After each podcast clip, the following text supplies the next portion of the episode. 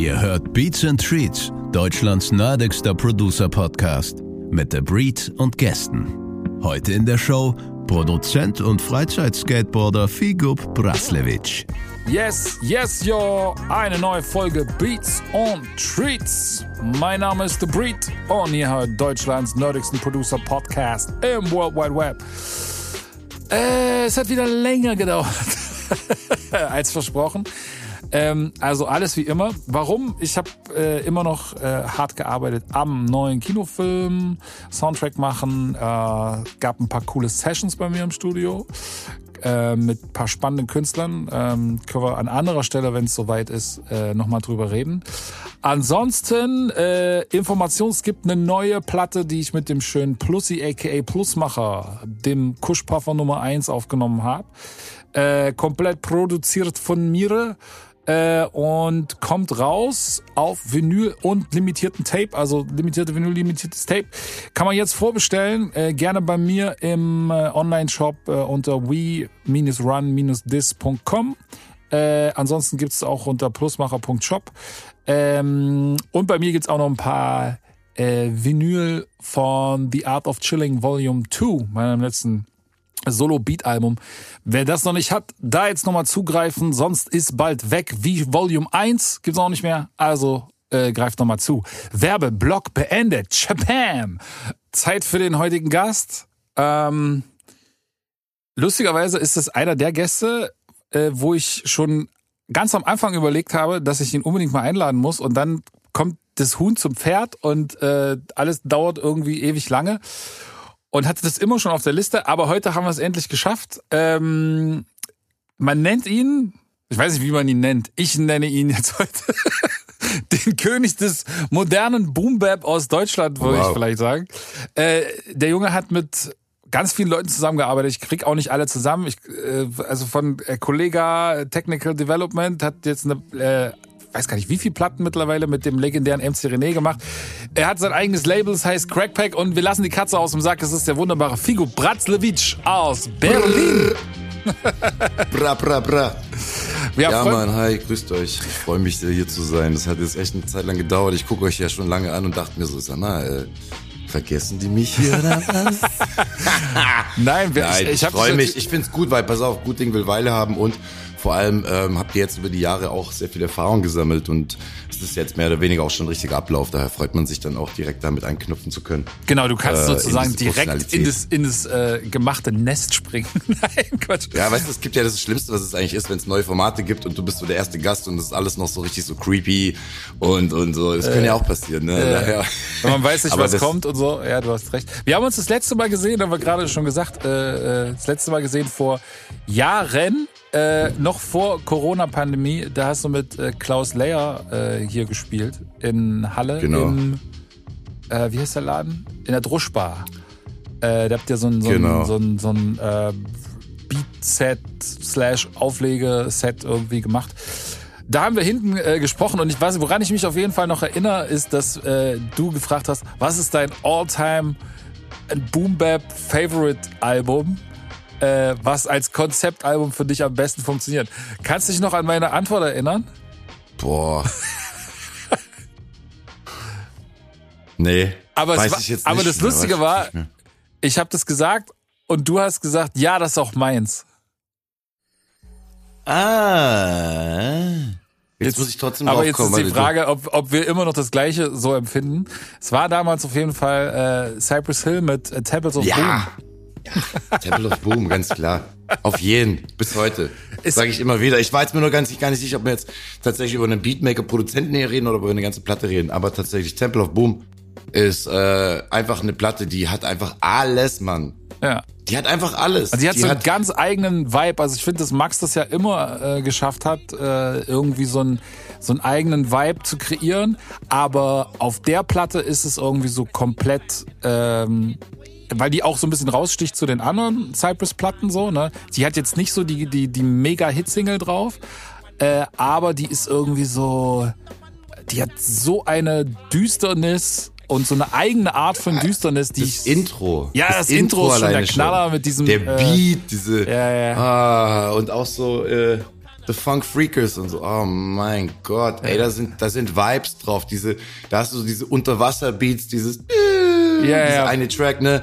Dann hast du so äh, Strictly Hip Hop, ne? Und dann hast du so, also so wirklich so so ein, so ein langsames Megabrett, eigentlich was heute ja voll angesagt ist, wenn du diesen Strictly Hip Hop Track hörst oder das Intro, die Geschwindigkeit Ja, ja, der heutigen voll, Tracks, die voll. die Vibes, das was DJ Max ja eigentlich als einer der ersten dieser Generation so in diese Richtung der Beats ja schon gebracht hat. Ich sage jetzt mal nicht No Drum Beats, aber die Art und Weise, was für eine Samples und wie das dann einfach klingt, finde ich immer ziemlich abgefahren, ehrlich gesagt. Und ich habe Cypress Hill, äh, Temple of Boom, ich habe mir irgendwann mal, äh, ich habe irgendwie die, die, ich habe die von von einem von einem Nachbarsfreund mal, der hatte die dann hier noch später liegen. Ähm, Timo heißt der, glaube ich. Der hatte die Temple of Boom als äh, Triple Vinyl mit einem Mixtape von DJ Max noch drauf. Also ich Okay. habe die hier. Das heißt, es gibt eine Temple of Boom Platte, die wusste ich vorher auch nicht, wo es im Prinzip das Album gibt, auf A und B, also ein CD. Aber dann hast du noch eine, eine dritte Platte mit dem ganzen Album als nochmal ein DJ-Mix von DJ Max. Okay, dann haben Sie das Und äh, ja, und das hat mich halt natürlich am meisten geflasht. Es war halt so, weil es klingt dann noch mal, es klingt noch mal so ein bisschen ganz anders dadurch. Also es hat noch mal, du kennst das Album, bla, und du weißt, es ist irgendwie hier noch mal zusammengeworfen, aber es hat irgendwie noch mal so einen ganz anderen Flavor, weil auch die Tracklist nicht die gleiche ist, weißt du? Okay, das muss ich auf jeden Fall, das gibt's bestimmt irgendwo bei YouTube gerippt. Ähm, Bestimmt. Das, äh, das muss ich mir tatsächlich dann nochmal anhören. Aber äh, da haben wir auf jeden Fall schon gemerkt, dass wir da einen sehr ähnlichen Geschmack haben, was äh, Boom Bap Ja. angeht äh, oder oder Rapmusik generell. Und ich finde Ja, das das krasse, das krasse daran ist ja, ich bin ja so ein Hardcore New York Fan. Ja? Ja. Und wo kommt Cypress Hill her? aus LA, ja. Ich war aber lustig. so- Ich war als also was Boom Bap angeht, so zu der Zeit pff, acht, sechs, wann ist das rausgekommen? 98. 95. 95 ist die Platte rausgekommen. Ja. Tablets of Boom. 95. Echt, ja? Temple of Boom 95. Krass, krass okay. Krass, krass. Dann ist noch krasser, weil sie eigentlich klingt, als wäre sie eher so 97, 98 oder so. Ja, ja, aber die ist, die ist Äh, viel früher. Das, Abgefahren.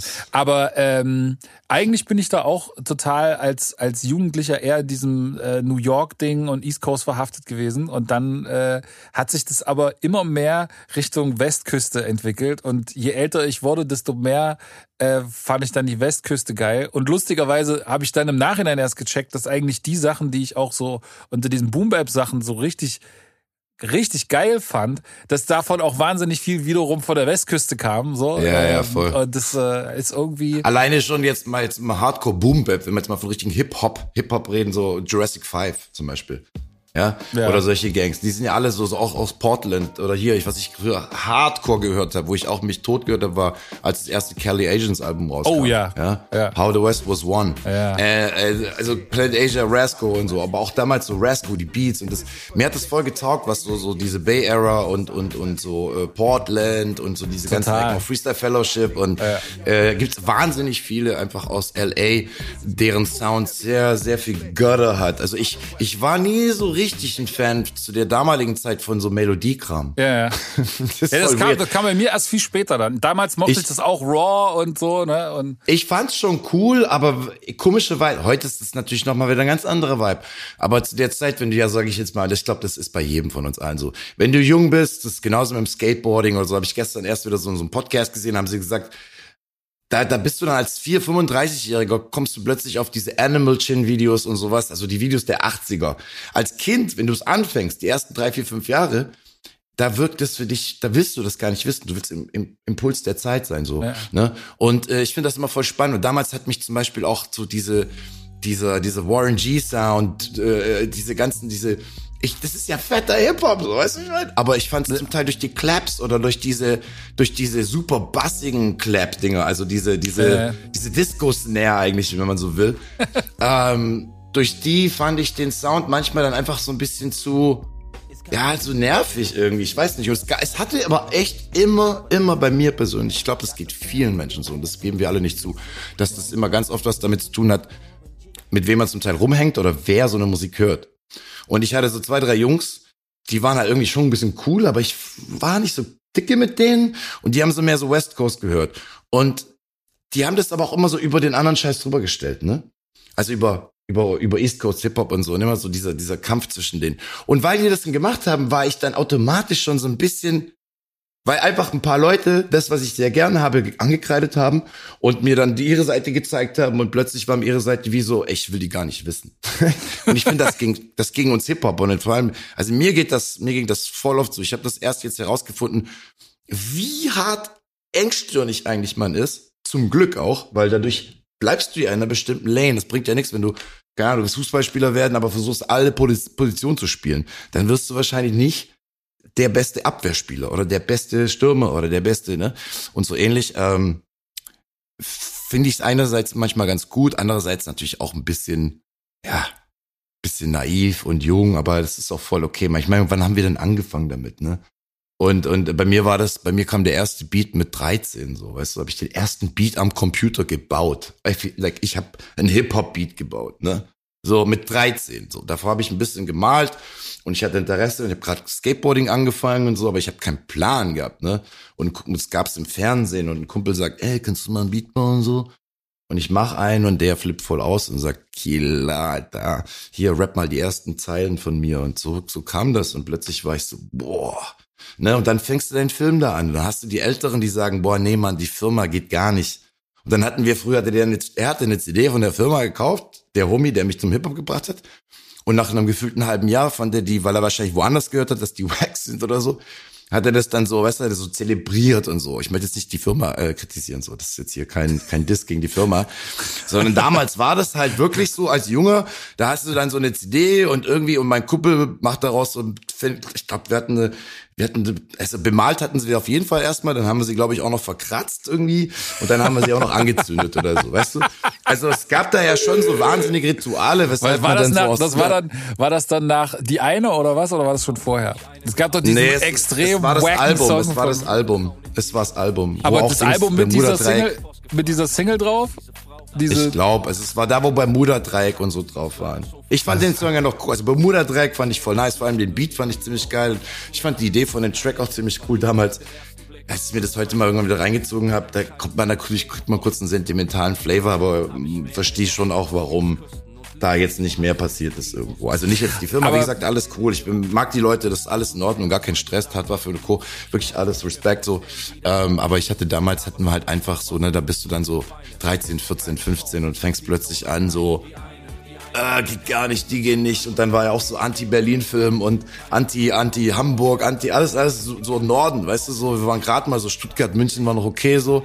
Man ist halt jung, weißt du, und man ist dann mitten in den 90ern, du breakst, du fährst rum, du bist am Malen, du hast so voll die, ganz viel so Input, ne, und dann, äh, entwickelt sich das halt irgendwie so dein Geschmack und und und und du bist dann halt irgendwie so eine bestimmte Eigenschaft und ja ey ich habe ich hatte zum Glück nie so krass ähm, nach außen unbedingt das alles so, ich musste mich jetzt damit nicht irgendwie mein Leben danach orientieren, dass ich jetzt ständig Leuten sagen muss, das ist wack, das ist wack, sondern ich habe das Gegenteil gemacht. Ich habe einfach nur versucht, geile Musik zu hören, so oft wie es geht.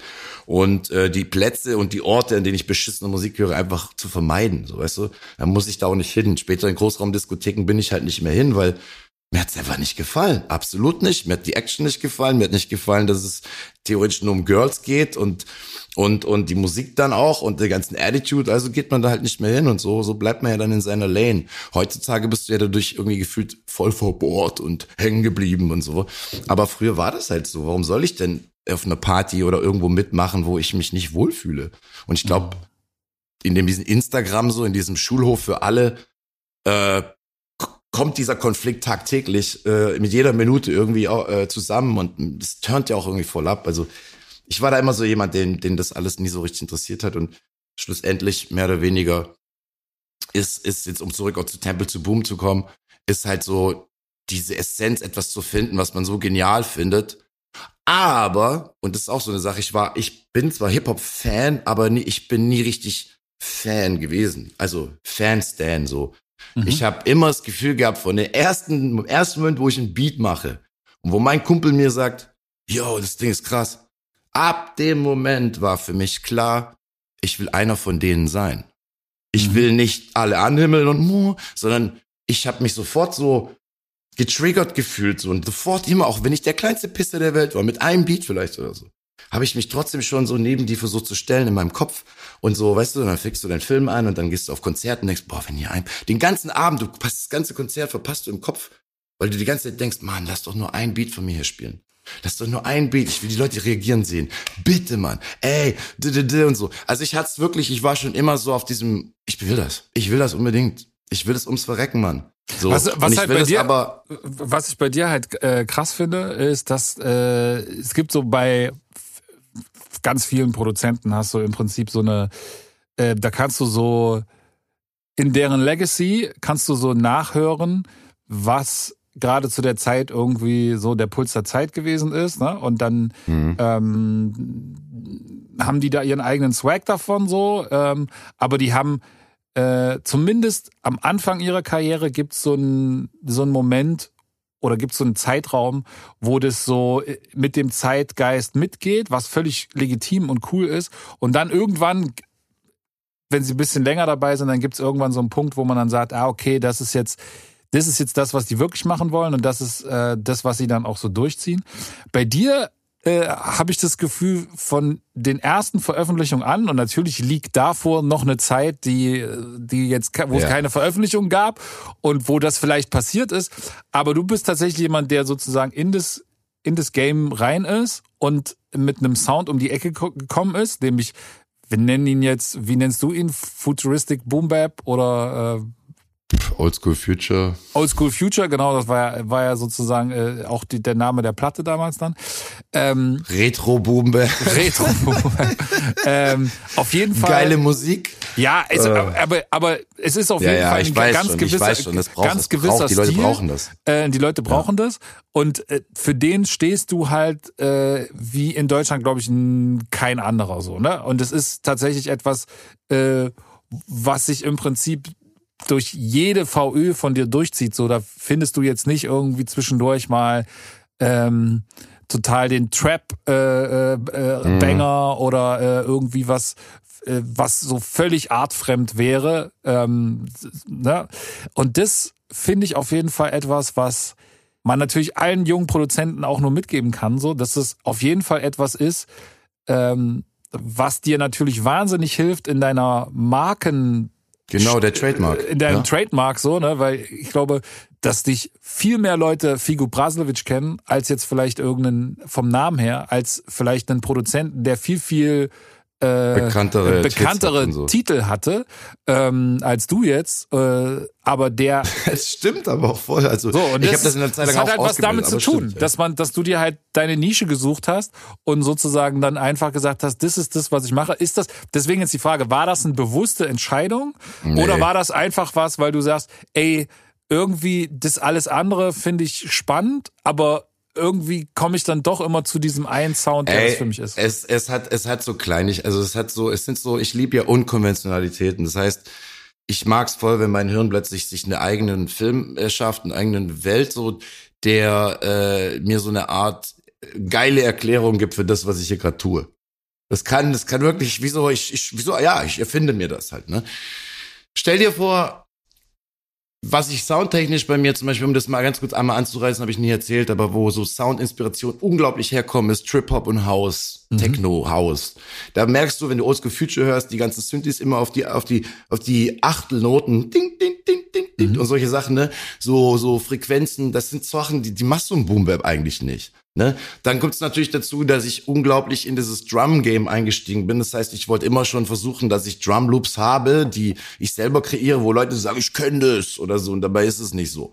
Ja, das mal so, das sind so die, die, die, die Herangehensweisen. So diese zwei Komponenten, wo ich sage, okay, ist dieses etwas hausige, aber auch trip-hoppige, ne, so dieses gefilterte und so halt wie die, diese beiden Musikgenres sind und dann aber mit dem Smack von diesem Hip-Hop und äh, dabei halt dieses Drum Game zu dominieren. So, das ist so, das war immer so mein Ding und das macht mir so viel Spaß, dass ich das Gefühl habe, ich bin da noch lange nicht an einem Punkt angekommen, an dem ich irgendwie nach 27 Jahren jetzt Beats bauen, dass mir das langweilig ist. Ich denke ja auch nicht nach, wenn ich Mucke mache. Ich denke nicht nach, ich sage das nicht so, ja, ich habe Bock heute auf einen Uptempo-Track und sowas oder ich mache heute mal einen Trap-Beat oder so. Wenn ein Trap-Beat entstehen würde, würde er entstehen, weil er entsteht. So. Und ähm, bisher war die Idee noch nie da, so dass ich das Gefühl hatte, ja, okay, ich mach gerade, kann ich dir verraten, mit, mit Gulf-Songs, die sind kein Trap, absolut nicht. Aber sie sind langsamer und so. Es ist auch kein Westside Gang Kram. Ich würde behaupten, da habe ich auch noch mal so ein bisschen wieder was eigenes, ähm, weil ich habe ja auf dem Computer auch wahnsinnig viel Musik sitzen und, und liegen. Ähm, aber aber, aber machst hab, ne? du denn, also äh, bleiben wir jetzt mal bei dieser äh, Trap Boom Bap äh, Ja. äh, Ecke so, ne, weil das natürlich immer so schön polarisierend ist. Aber gibt es denn von dir tatsächlich so, hast du dich schon hingesetzt und hast gesagt, so ich ich mache jetzt mal hier äh, 100 Nee, äh, 100 äh, Habe ich noch nicht gemacht. Weißt du warum? Ja. Ähm, ich bin da jetzt mal sehr. äh, das, da kann ich mir jetzt Arroganz auslegen. Aber wenn ich den Scheiß machen würde, Bruder, dann würde ich da rein batzen, Alter. Dann würde ich da, also glaub mir, ich habe Ideen, ich höre die Scheiße so lang schon. Ja, ich weiß, was funktioniert, aber ich wüsste auch und ich höre und ich sehe, ich denke die ganze Zeit, warum machen die das nicht? Ich tue es aktuell nicht, weil es mich nicht reizt. Weil ich irgendwie nicht so das Gefühl habe, äh, es würde mich anstrengen, jetzt sozusagen ähm, das zu produzieren, weil wenn ich es produziere, muss es ein bisschen eine andere Form von, da muss ich Kompromisse eingehen. Also ich würde soundtechnisch nicht einen Kompromiss eingehen, aber ich müsste Arrangement-Kompromisse eingehen. Und die Arrangements der aktuellen Zeit taugen mir halt nicht. Mir taugt nicht, dass ein Song eineinhalb Minuten lang ist und dreimal. Ich finde das irgendwie, das ist so, das, das ist nicht mal ein Skit für mich. So, für viel Musik ist, ist less than a Skit. Und ich, ich glaube einfach, das Potenzial von Trap ist bei manchen Künstlern wird das ausgeschöpft und bei 99 Prozent halt nicht. Und deswegen ist das Genre mir immer noch zu lame, weil es gibt nicht wie damals bei Hip-Hop so 800 crazy Crews, Alter, wo ich denke, Wah! so, es, du möchtest mich jetzt von was anderem äh, überzeugen, weil jeder hat eine eigene Geschmacksgeschichte, aber für mich ist es so, dass ich die nicht finde. Es gibt eine Handvoll Künstler und Jetzt seit ein paar Jahren haben wir sowieso in Amerika oder weltweit diese, es sind immer nur noch die Riris, die, die Drachens und die, äh, die Lamaris und immer, immer, immer, seit, seit 15 Jahren hast du keine anderen Großkünstler und dazwischen poppen immer wieder mal so drei oder vier hoch, so und es ist so ein bisschen alles ein bisschen zu lame. Es ist so eine richtig, ist Disco, Alter. Es ist wie Disco-Zeit. Ich sag das immer wieder, ich vergleiche die Trap-Zeit mit der Disco-Zeit. Wo im Prinzip, weil auf Trap, Digga, jeder Country-Sänger hat irgendwo die Trap-Head drin in seinen Tracks und so. In jedem Genre hast du das in den letzten zehn Jahren mindestens gehört. Und ähm, das war genauso als als als The Clash oder solche Bands plötzlich Disco-Hits machen, ja, äh, weil weil einfach die Zeit so das das musste man dann plötzlich tun, weißt du, weil sonst war man einfach nicht mehr auf der Plattform zu der Zeit. Du bist in keinem Club der Welt gelaufen. Wer hat sich für dich interessiert, wenn du keinen Disco-Hit hattest, ne? Und ähnlich ist es doch heute auch, sagen wir doch mal ehrlich, die meisten Menschen machen nicht Trap, weil sie es wirklich feiern, sondern weil sie gerne dabei sein möchten und so. Und so hört sich die Musik halt für mich voll oft an. Deswegen ist das Genre für mich ein bisschen noch immer uninteressant. Ich mache wahrscheinlich Trap, wenn es voll aus ist. Weil ich habe ja auch wieder mit 1994er Beats angefangen, als als Diller in war, weißt du? Ja. So als als der Swing voll krass war und so Lo-Fi und so. Und plötzlich gehe ich zurück und sag, na man, so weißt du, so so solche Sachen, so MC Solar Ja. Diese alten mega fetten Beats, so ein bisschen Public Enemy, äh, mehrere Samples übereinander und einfach so ein bisschen anders abdrehen. Plus halt dann irgendwie sagen, okay, eins zu eins wie früher will ich es auch nicht. MPC habe ich zwar, nütze ich nicht. Ähm, sondern es ist alles einfach nur eine, ja, eine Designfrage von mir mit meiner Maus und meinem Keyboard mittlerweile. Früher habe ich auch viel, viel mehr eingespielt. Basslines und so weiter spiele ich natürlich ein und so, aber ich mittlerweile habe ich die Idee, äh, ich lege vor, ich mach, mach, mach, mach und ich will mich nicht aufhalten durch MIDI-Programming oder sowas, weißt du? Mhm. Das ist irgendwie so über die Jahre willst du ein bisschen, damit mir der Spaß nicht verloren geht, versuche ich mich immer wieder so mit meiner Methode irgendwie im Prinzip neu zu erfinden, wie ich einen Beat mache. Auch wenn der Beat nachher gefühlt von so die gleiche Herangehensweise hat äh, im Sounddesign oder aber ist es trotzdem eine ganz andere Herangehensweise, wie ich ihn gebaut habe, weißt du? Mhm. So gefühlt alle Ja, sechs Monate. Ja. Ähm, naja, ist auf jeden Fall, äh, kann ich auf jeden Fall dieser, dieser These mit der, mit der Disco-Musik kann ich auf jeden Fall was abgewinnen, ja. Ja, Äh, es ist übertrieben gesagt. Ich möchte es nicht alle Leute. Nein, aber auch- es ist tatsächlich so. Du hast, werfen, du, aber- du, aber es ist tatsächlich so, dass tatsächlich jeder äh, da gerade, äh, auf- jeder Popkünstler ähm, und auch jede jede Rockband irgendwie Popband äh, Ja. irgendwie da äh, auch diesen dieses Sounddesign übernimmt. Ne? Du hast 808s mittlerweile irgendwo relativ bei, bei jeder Produktion irgendwie mit drinne. Du hast diese typische Trap Hi-Hat, so die ist Ja. natürlich auch irgendwie drin. Und wenn es nur die kurzen äh, Dinger irgendwo Ja. sind und so, ne? Ganz es ist immer genau. irgendwo drin und ähm, und auch so die diese diese 808 äh, Snare und so, die überall drinne ist. Ähm, Hast du, hast du schon mal einen geschaffelten 808, also so, so ein Jay Dilla Swing 808 Beat gehört? ähm, ich habe tatsächlich gerade einen, äh, einen gemacht, ja. So. Siehst du, also es gibt wenig, ne? Also Es auch gibt- da. es gibt ist so, so- es ist, es ist zu überquantisiert, Bro. Und Ja, ja. quantisierte Mucke, wir wissen doch alle, das ist genauso mit Techno. Guck mal, Trap, um nochmal dahin zu kommen, sorry, ich möchte jetzt hier nicht rummeckern, ich bin kein Dis, ich will auch nicht, dass mich, mir können Leute mit mir das schreiben, was sie wollen. Aber ähm, das ist ja meine Ansicht so. Und äh, ich, für mich ist so, guck mal, Trap funktioniert extrem gut weltweit, weltweit, weil weltweit der Four to the Floor Sound 130 BPM etwa Ja.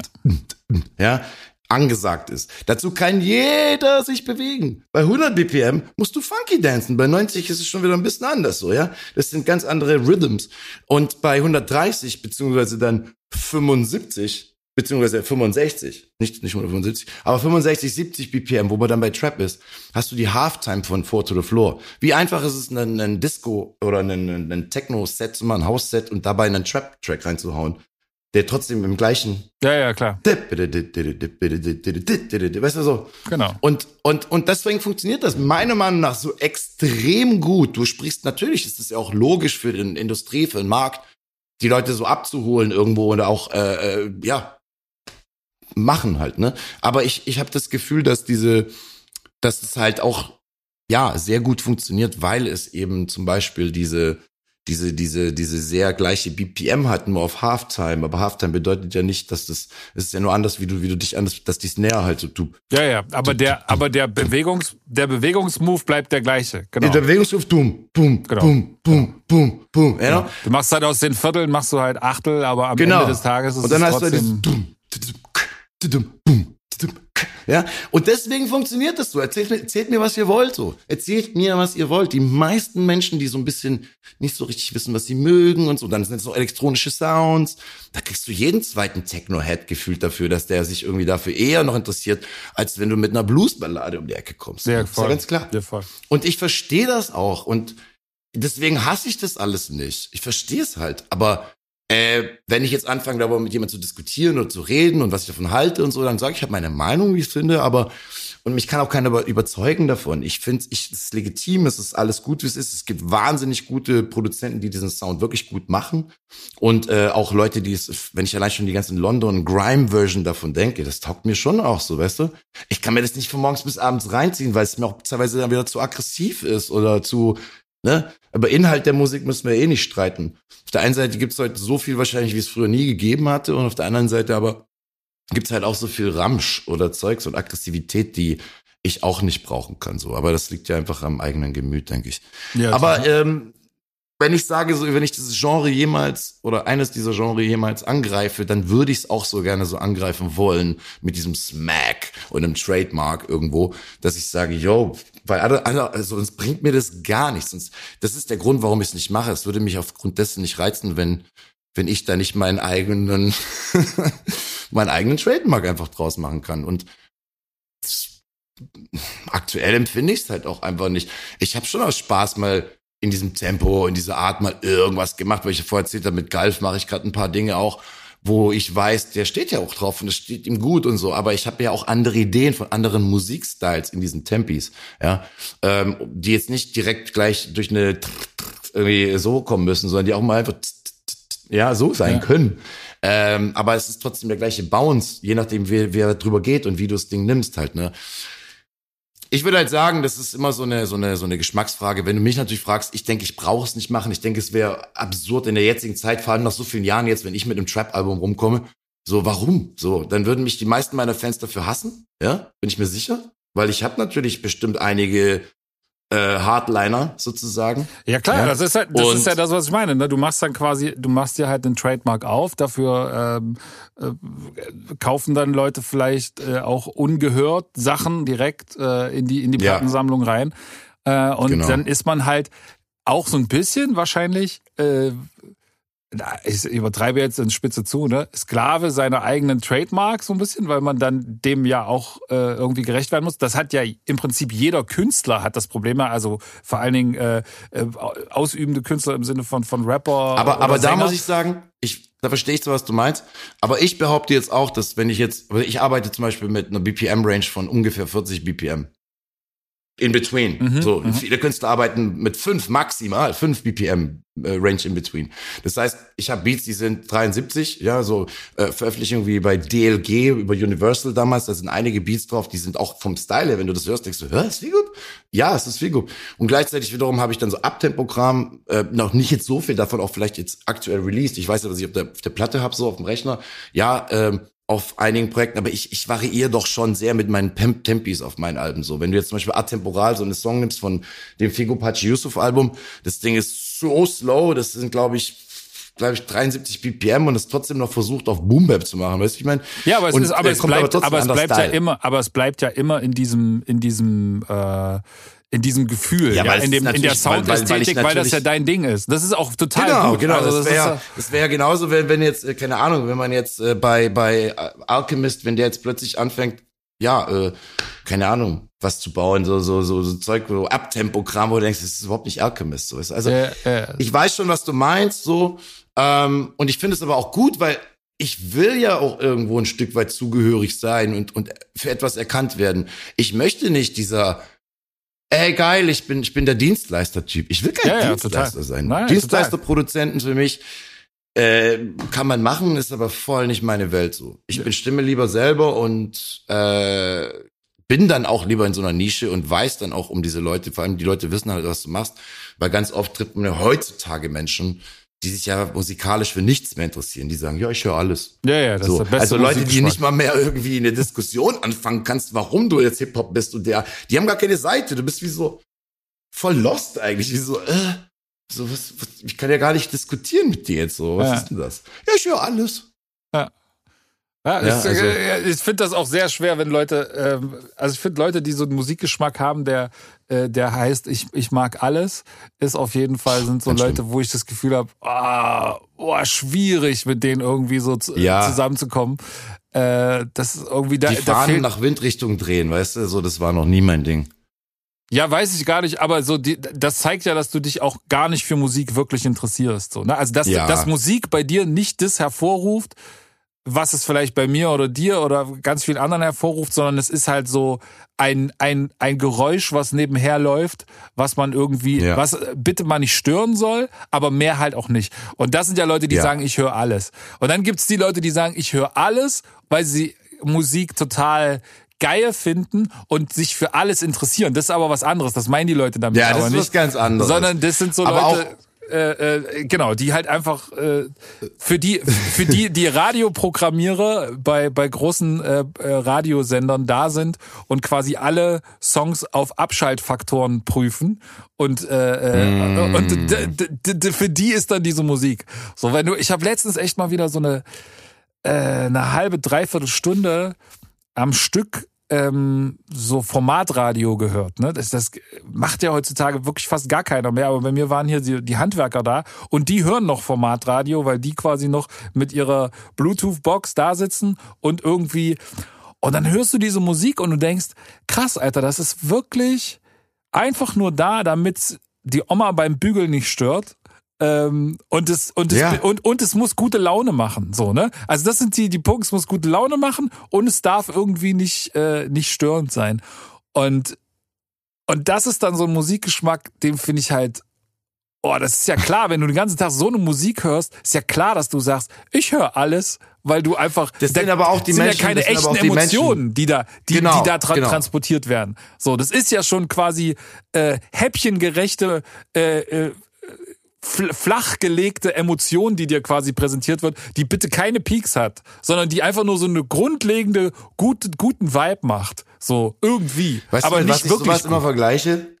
Es ist ein ekliger Vergleich, aber das ist immer so der Vergleich mit, als die Deutschen damals gesagt haben, ja, wir wussten nicht. Das ist die gleiche Energie, Bro. Die gleiche so, da ist, steckt was für mich dahinter. So dieses, ja, keine Ahnung, so Musik, ja, gibt's da Untergrund? Ja, wieso? Da gibt's dann Menschen, weißt du, da hat man schon so, so Talks gehabt in seinen 27 Jahren mit solchen Menschen auch, wo es dann ist, ja, aber hä? Ja, wieso machst du dann Musik, die eben nicht im Radio populär läuft? Ist doch voll blöd, hä? Also Leute, die es gar nicht raffen, weißt du, ich meine, die auch ja. gar nicht verstehen, also wo dann so eine ähnliche Energie wie, ja, das, das, hat mir ja niemand gesagt, dass es so etwas gibt. Äh. Wie, da gibt es doch eine Untergrund? Da gibt's noch so auf die Art so, haben wir, haben wir nicht gewusst. Haben wir nicht mitgekriegt. Und so eine ähnliche die, so Engstirnigkeit, so ich gehe zum Job und bla. Und diese Leute sind aber gefährlich, weil diese Leute sind die, die zum Beispiel, ich habe heute Morgen, da habe ich mich so aufgeregt heute Morgen, äh, hat irgend so ein Schmacko, Alter, der, wo dann, wenn du auf seine Seite gehst, siehst du dann, dass der dann so, der, der hat so ein Video hochgeladen, wo so Girls Paris, Eiffelturm, so Frauen, die so Fotos ziehen und auf einmal switcht es zu so schwarz-weiß mit so einem diesen dubsteppigen und dann kommt so Boys und dann siehst du Adolf vom Eiffelturm aus der gleichen Sicht und dann ist das Video fängt wieder von vorne an, ne? Boah, und ich habe mich so aufgeregt und so ein Typ hat dann heute so ein Video zusammengeschnitten und das meine ich damit, wo die Leute, diese Leute, die dann immer so dieses die dann so häppchenmäßig da auf alles springen und sagen, oh ja, ich will diese Leute nicht in meinem Land haben. Da haben die da, hat der Typ einfach aus dem, aus dem Kontext was zusammengerissen, wo er im Prinzip einen Immigranten gefragt hat, hey, wirst du eine deutsche Frau heiraten? Der sagt, ja, na klar, bla und irgendwas. Und dann kommt direkt so ein Schnitt und dann ist es ein Roma Sinti, der mal in Serbien war, wo der Kontext, ich kenne das Interview. Und dann haben sie dir einfach nur gesagt, so, ja, in Serbien besser, äh, Frauen, Kinder kann schlagen, in Deutschland kommt immer gleich Polizei. Der hat was ganz anderes gesagt im Kontext, gar nicht auf sich bezogen. Und du liest die Kommentare darunter und sie wird einfach nur kotzübel, so kotzübel, Alter. Kotzeübel. Und es sind eigentlich in der Regel auch für mich genau diese Menschen, die so, die sich von allem, die, die gar nicht selber denken, die wirklich was sehen und was hören und so, oh, ne? Und ähnliches sind das so, das sind so diese ganzen Musikheinis auch, die ich gar nicht brauchen kann, weil der ganze Markt zielt natürlich auf solche Leute in erster Linie ab, so, weißt du, was ich meine? Weil das ist dieses Konsumieren, Konsumieren, Konsumieren und es tut nicht weh, ne? Und vielleicht sogar noch beeinflussen und das finde ich so ein bisschen so, oh, ich vermische gerade ein paar Dinge einmal irgendwie, aber weißt du, was ich meine, energetisch gesehen, wo ich dann sage, ja, wir haben das nicht gewusst. so, weißt du? Aber das ich doch bin mal, da hart. Aber du hast, du hast ja, äh, du hast mir gesagt, du, du willst gerne mal über äh, was reden. Genau. Und zwar, Ich wollte äh, auch aufs was Thema würde ja gut dazu passen. Ähm, äh, erzähl doch mal, wie das in Frankreich gelöst ist. Ich weiß, in Frankreich haben die 1900, äh, schieß mich 90, 93, 94 oder so, haben die eine, eine Radioquote eingeführt, ne, wo quasi Ganz 40 genau. Prozent der Musik ähm, französischsprachig sein muss, die im äh, französischen ist das dann auch so ein öffentlich-rechtlicher Rundfunk oder ist das gilt das generell auch für Privatradios? Was kann ich mir Das so gilt vorstellen. für alles. Also so viel ich weiß, gilt das für alles. Das ist die Quote, die ähm, ich musste das jetzt mal ganz schnell irgendwie wieder suchen. Ich habe diesen Begriff, ich frage meinen Kumpel jeden scheiß Tag. Ja? Ich habe mit Franzosen gerade viel zu tun. Ich bin äh, viel in Paris. Mit Parental habe ich gerade ein Album released. Ne?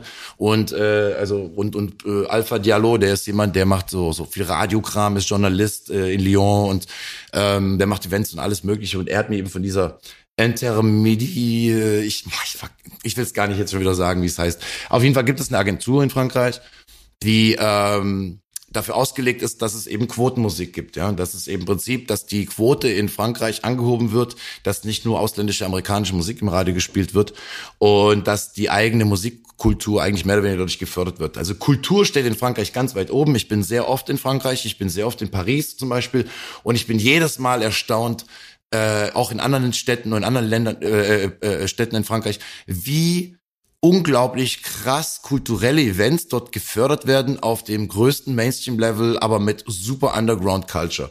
Und äh, zum Beispiel, gut, Skateboarding ist nicht mehr Underground-Culture, aber wenn du so in Deutschland könnte ich mir, kann man sich einfach nicht vorstellen, in Berlin vorm Brandenburger Tor, dass da alles gesperrt wird, dass da im Prinzip eine Holzkonstruktion aufgebaut wird, auf die riesengroß ist, wo man im Prinzip alle Berliner Spots nachbaut von früher, die es nicht mehr gibt und da dann einen riesengroßen Skate-Contest organisiert, ja.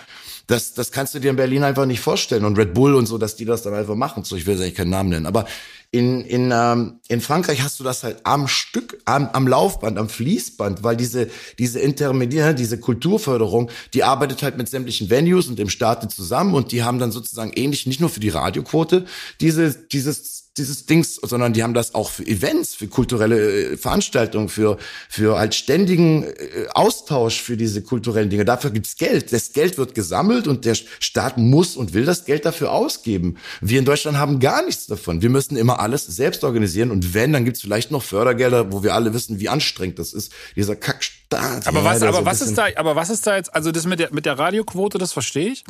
Ähm, da können wir gleich noch drüber reden, aber ich will erstmal kurz das, das andere noch verstehen. Also es gibt ja auch in Deutschland Gelder für äh, kulturelle Veranstaltungen zum Beispiel. Ne? Also ich kenne auf jeden Fall diese ja. ganzen äh, Jugendamt geförderten Jams, die es damals irgendwie auch gab. Wie die das dann so, wo ist jetzt der der der Unterschied da? Also ist es einfacher, die Gelder zu beantragen, äh, oder sind einfach die Ideen nur besser, die die Leute haben? Nein, also äh, du musst dir so ein bisschen vorstellen, dass das so ein bisschen so ist das, das, diese, diese, dieses, äh, diese Agentur, nennen wir sie jetzt mal Agentur, ja. Das ist aber eine staatliche, so eine starke, ist, ist eine staatliche, das ist eine staatliche Institution, ja, genau. Okay.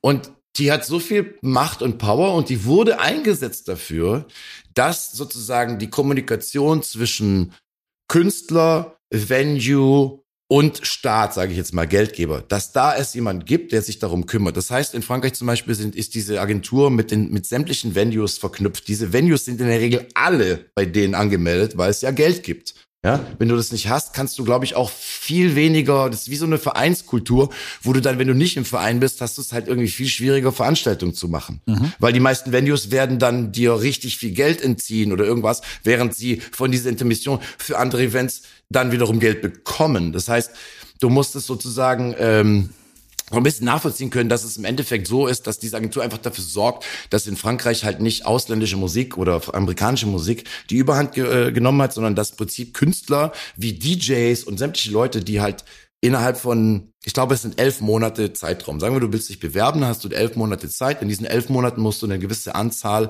an äh, äh, Arbeit, an Jobs sozusagen ranziehen, wo du eine Rechnung dafür hast. Diese Rechnung wird nachher als, als äh, oder dein, dein Durchschnittsgehalt sozusagen, was du da verdient hast, wird dir, wenn du dann angenommen wirst, ähm, wird dir dann sozusagen in den nächsten elf Monaten, wird dir der Durchschnitt davon pro Monat bezahlt. Das heißt, wenn du über so einen Mindestlohn gekommen bist, den es in Frankreich mittlerweile auch gibt, ähm, dann kriegst du das, was du halt verdienst. Wenn du unter diesem Mindestlohn bist, bekommst du diesen Mindestlohn monatlich und Krankenkasse wird bezahlt.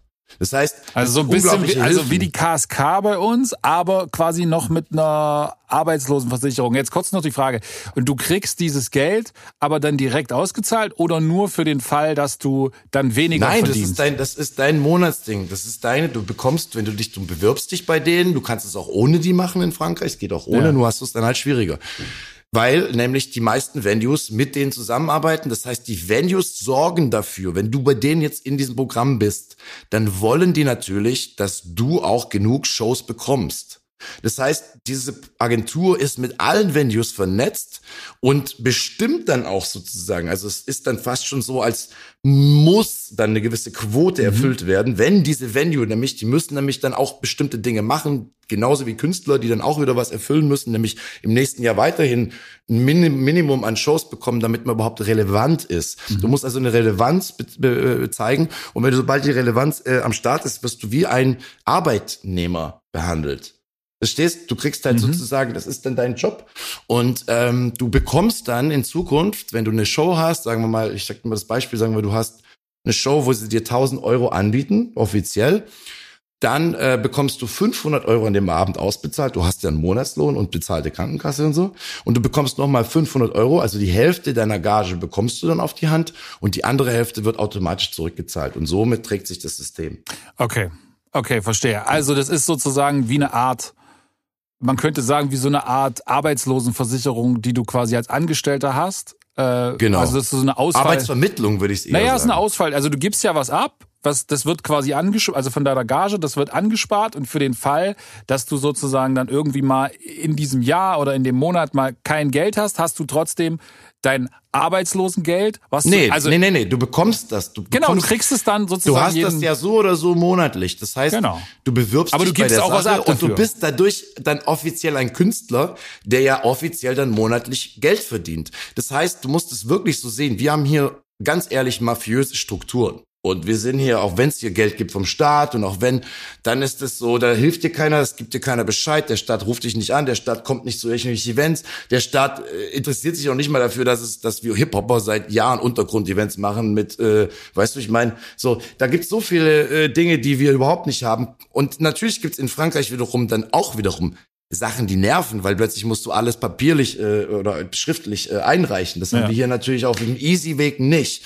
Nur der Vorteil ist halt am Ende, dass halt wirklich jeder, ich sag das, ich kenne ein paar DJs. Ja, und DJs vor Ort, die auch ganz viel Scratch-Arbeit machen, das heißt, die auf Alben dann scratchen, aber auch auflegen, selbst die haben ja dann innerhalb von einem elf Monaten eine bestimmte Anzahl an Rechnungen, können die einreichen und sind dann genauso qualifiziert dafür, monatlich Geld zu bekommen vom Staat, weil du vom Künstler, vom Staat als Künstler gefördert und akzeptiert wirst und der Staat sich sozusagen um seine eigenen Künstler kümmert, weil er eben das Entertainment-Business sozusagen mitfördert und das in der, äh, kontrolliert auf eine gewisse Art und Weise, so dass auch wirklich immer was passiert. Und deswegen sind die mit, mit den Venues vernetzt, deswegen sind die mit den Künstlern vernetzt und deswegen haben die auch dieses crazy System. Und deswegen ist es ja auch gut, weil plötzlich hast du Radioquote, jetzt legen die Leute mehr Geld um, mehr Leute hören diese Musik, wenn du ein Konzert hast, das kommen Leute hin, weil man dich kennt. Das sind ganz, ganz natürliche Regularien, mhm. die einfach funktionieren und die auch wirklich funktionieren in Frankreich. Und ähm, die paar negativen, zum Beispiel werden jetzt nicht extrem viele Künstler aus dem Ausland gebucht. Brauchen die nicht, müssen die nicht, haben ja genug Künstler im eigenen Land, die Geld verdienen wollen.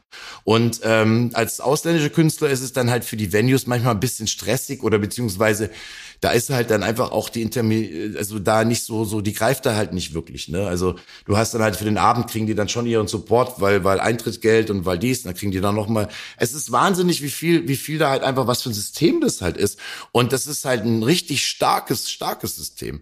Die Leute, ich meine, Buba äh, ist da ja auch drin und der verdient dann halt im Monat seine schießt mich tot, der hat bestimmt seine nochmal 30, 40 K von dieser Agentur, weißt du, weil er halt so viel umsetzt und, und so viel nachweisen kann. Das heißt, der bekommt dann auch seinen Anteil, verstehst du? Mhm. Aber er und, gibt, aber ähm, er gibt auch was ab, ne? Also es ist ein, es muss ja ein solidarisches Genau, genau. System er gibt dann bleiben. halt aber auch richtig viel ab, weil wenn er eine Show bekommt für 20.000, dann gehen 10.000 von seiner Show weg. Ja. Genau. Das ist ja der Punkt. Und das ist, deswegen trägt sich dieses System irgendwo. Wenn es so wäre, dass der Bube auch nur 100 Euro pro, pro Show zahlt, dann trägt sich das System irgendwann nicht mehr, ist ja, ja. klar. Naja, es ist Und das finde ich halt spannend. Also ich, das finde ich äh, für uns, finde ich das spannend. Okay, lass, lass mich mal, lass mich mal ein paar Gedanken dazu loswerden. Ähm, Na klar, auf jeden bitte. Also ich finde, das hat, ähm, also die wichtigste Frage dabei ist natürlich, wer ist am Ende der Entscheider darüber, wer in diese Förderung reinkommt und wer nicht? Also das finde ich einen ganz wichtigen Punkt. Ähm, das ist nicht so wie in Deutschland. Das ist so, ganz kurz, da, da spreche ich kurz rein. Du musst eigentlich nur den, du musst dieses, du, es gibt ein Limit, es gibt eine gewisse Anforderung und diese Anforderung erfüllen. Und wenn diese Anforderung erfüllst, läuft dein Antrag. Okay, das heißt, es geht quasi nur um, um Relevanz, sprich, du musst nachweisen, du hast so und so viele Konzerte gespielt. Genau, bist du wirklich äh, Künstler, hast, hast, du 40 Shows in elf okay. Monaten gespielt? Ja. Wenn ja, dann willkommen, dann ein Antrag wird gestellt. Okay. Da also, gibt es nicht wie in Deutschland, dass wir äh, aus, aus von Crackback, sage ich jetzt mal, einen Künstler äh, supporten wollen und, und, und Förderung. Also ne, oder beziehungsweise Künstler vor. Wir haben keine Förderung bis jetzt bekommen, mhm. so in, in keinem Projekt. Einfach weil, warum? Keine Ahnung. Erklärst du mir. Sag du mir mal, wieso. Ich kann das, wieso ich kann, andere Labels, wo Künstler eh schon äh, Geld haben und dies, das, wieso die alle Förderung bekommen also Weil die halt irgendeinen Manager haben, der die richtigen Dinge ausfüllt. Ja, ja also ich, das kann ich auf jeden Fall nachvollziehen. Und, das und dieser ich, Nachteil, der kotzt mich in Deutschland Finde ich, äh, finde ich total äh, legitim, sozusagen darüber nachzudenken, dass man dieses System für alle im Prinzip einführt äh, und damit jeder von diesem System profitiert. Ähm, lass uns weniger Drogengeld im, im, im Musikbusiness. Ja, zum einen das und zum anderen äh, hast du auf jeden Fall auch Weniger Depressionen bei den meisten Künstlern. Auch das, ja, genau. Lass uns kurz über die, äh, über die Radioquote reden und da vielleicht einsteigen ähm, mhm. und dann sozusagen das, das größere Pferd da aufzäumen. Ähm, ich glaube, so eine Radioquote macht total Sinn in, in einer gewissen Art und Weise. Ähm, weil was ich gerade beobachte, wie gesagt, ich habe lange nicht mehr ähm, Radio gehört so extrem, aber wenn ich es mal tue, dann fällt mir auf jeden Fall auf, dass es immer noch äh, weniger deutschsprachige Musik als englischsprachige Musik ist. Ähm, wenn man sich aber anguckt, was All about Hits. Genau, aber wenn man sich anguckt, wenn du sagst All About the Hits, ne? Also ich habe mir jetzt äh, vor dem Podcast mal kurz die die Mühe gemacht und habe mal geschaut, was aktuell in den deutschen Charts Geil. abgeht, ne? So und da gibt's zum Beispiel in den in den deutschen Single Charts sind neun von 20 Songs deutschsprachige Songs. Also äh, neun mhm. neun äh, äh, also die Top 20 davon sind neun deutschsprachige Songs. Wenn du dir die Alben anguckst, ist noch krasser. Da sind neun von zehn der Top 10 Alben äh, sind deutsche Künstler und da und sieben von zehn sind äh, deutschsprachige Musik. So, das ist. Aber und da möchte ich kurz einspringen. Digga, ich sag dir ganz ehrlich, die meisten deutschsprachigen Manager und so und ich kenne viele und ich weiß, wie es läuft. die wissen halt ganz genau, was für Methoden man abzieht, damit diese, Digga, wir wissen doch seit Jahren, seit 20 Jahren sind Deutschrap-Alben, deutsche Hip-Hop-Alben auf Platz eins der Charts und sie werden nicht auf Festivals aufgeführt, sie werden nicht im Radio gespielt, das gibt Richtig. kein Musikvideo im Fernsehen. Ähm, ja. Das sind Methoden und, und machen, ich wollte, ich wollte, ich, ich, ich, ich wollte nur sagen. Nein, nein, also du hast völlig recht. Ist, genau diese, genau, genau diesen, diesen, dieses Argument äh, bringt man dann. Und deswegen glaube ich, äh, spiegelt sich all das, diese Relevanz in Verkaufszahlen, spiegelt sich irgendwie noch nicht in diesen Radio. Institutionen wieder. Ne? Dort wird halt immer noch ähm, relativ viel auf, auf amerikanische Sachen gesetzt und vor allen Dingen relativ wenig, das hat was mit dem zu tun, was ich vorhin gesagt habe, mit diesem Formatradio, auf Sachen, die irgendwie störend sind. Und äh, wenn sie deutsche Sachen spielen, dann, äh, das ist ja auch ein Grund, warum zum Beispiel damals, äh, so um die 2013, 15 rum, gab es diese Riesenwelle von dieser ganzen deutschsprachigen Popwelle, äh, so Silbermond und, und äh, Andreas Burani und all das, so alles, alles, alles, alles, dieses ganze Zeug, was irgendwie mit diesen, mhm. mit diesen Quartengitarren immer so und dann und dann hat da irgendeiner so bedeutungsschwanger und dann gab's dann irgendwie so ein und dann gab's so ein Refrain, der total explodiert. Alles äh, großartig handwerklich, großartig produzierte Musik, weil sie einfach äh, extrem gut geklungen hat, so für die Leute, die das, die das mögen. Aber das war halt auch alles Musik, die immer nach Schema F war, weil sie das, das im Radio stattgefunden hat. Und lustigerweise sind das natürlich dann auch Riesenhits geworden, weil übers Radio immer noch, äh, damals noch mehr, äh, Hits äh, gebreakt werden. Ähm, und und da hat sich nichts geändert, dass da irgendwie jetzt selbst Nix. als dann als dann ein Kapital Bra kam und dann kann Nix. man das jetzt kann man musikalisch finden, wie man will und jetzt ob das nun musikalisch anspruchsvoll ist, aber da war das Argument dann von den Radiosendern, nein, das spielen wir auch nicht, weil das sozusagen nicht an unserer Zielgruppe ist. Und das heißt, ja. also dieser Mechanismus funktioniert nicht mehr, dass man sagt, ey, das ist relevant in den Charts, deswegen ist es äh, im Radio. Das hat in Deutschland noch nie funktioniert. Doch, das hat früher wunderbar das hat, funktioniert. Das ja, hat vom, vom Streaming, vom aber Streaming hat das wunderbar ganz ehrlich, ich, ich spreche jetzt wieder aus meinem eigenen Ego, dann hat das nur funktioniert, weil da drüben in Berlin irgendwelche Leute gesessen haben, die dafür gesorgt haben, dass das funktioniert. Nee, es hat deswegen funktioniert, weil es nicht Streaming gab und weil äh, weil ja, die, aber du weißt, was ich meine. Also wenn jetzt ganz ehrlich die die wenn Universal entscheidet, äh, hier wir wollen Künstler XY, haben die eher noch eine Chance, jemanden ins Radio zu bringen als Ach so, du ja, gut, das, das, das, und das ist schon gemacht. Also gerade diese diese größeren Bands und dieses. Aber ja, das wird sich dadurch nicht ändern. Das spielt ja auch viel in diese diese diese Geschichte mit ein. Also ich sag mal so, mich mich ich kritisiere die öffentlichen Rechtlichen im Moment, weil sie einerseits wirklich strugglen, strugglen, strugglen und sie kriegen irgendwie seit einigen Jahren gar nichts geschissen, anstatt irgendwie sich auf wirklich einen, einen äh, alternativen äh, Szeneblock oder auf mehrere Szeneblöcke sich mal vielleicht zu öffnen und vielleicht zu sagen, hey, wir müssen hier mal ein bisschen junge Leute reinbringen, wir brauchen, wir sind die öffentlichen Rechtlichen, die müssten da eigentlich dafür sorgen, wir müssen theoretisch, und ich sage das jetzt einfach so, wir müssen den Rundfunkrat unterwandern. Der Rundfunkrat besteht aus Sachen wie, also wie Gewerkschaften wie DGB und äh, ganz viele verschiedenen, äh, äh, also man denkt, das wäre alles nur bezogen auf, auf äh, jetzt hier Medienzeugs, aber das, da hängen sehr viele Firmen und sehr viele Gewerkschaften, alles ja. Mögliche drin. Und der Rundfunkrat ist etwas, den müsste man als Jugendliche, das ist die einzige Chance, wo wir das unterwandern können, wo wir halt denen klar machen, Leute, wir müssten, weil da wird bestimmt jedes Jahr und, und immer in bestimmten Abläufen, was denn so passieren wird. Und wenn sich 16 ähm, Bundesländer äh, immer kopieren, ja, und keiner sich mal traut vorauszustarten, selbst Berlin mit seinen drei, vier alternativen Radiosendern, die im Endeffekt nachher auch von oben den, den Druck kriegen, ja, wir müssen irgendwie Quoten, Quoten, Quoten. Es, es ist heute eine, wir sind ja sowieso in einer fucking Servicezeit, so, es nervt mich ohne Ende. Aber die öffentlichen Rechtlichen, die Gelder, die die öffentlichen, die diese ganzen GEZ-Gelder sind eigentlich die Gelder für dieses, für dieses System, was wir da eigentlich brauchen. Ja. Weil davon profitieren ja einerseits, das ist jetzt die Musikerecke, aber es gibt sowas ja auch für Schauspieler und so. Ja. Und wir haben ja in Deutschland gewisse Situationen, aber diese Dinge sind erstens mal nicht interessant. Sie stehen nirgendwo irgend, also sie sind kein Künstler redet über die Möglichkeiten. Ja, wir wissen, es gibt Fördergelder von Initiative Musik, aber da kümmert sich auch erst wirklich so jeder drüber seit Corona. Und äh, die Art und Weise, wie man damit umgeht, ist ja auch mehr so für den ein, für das eine Projekt. Dann muss man, alle Leute wissen, wir haben die Musik vorher schon produziert und äh, ist doch alles ein scheiß Game. Das ist so ein, ein Lümmelkack, Alter. Sorry, wenn ich das hier so ausspreche. Aber mich nervt das alles.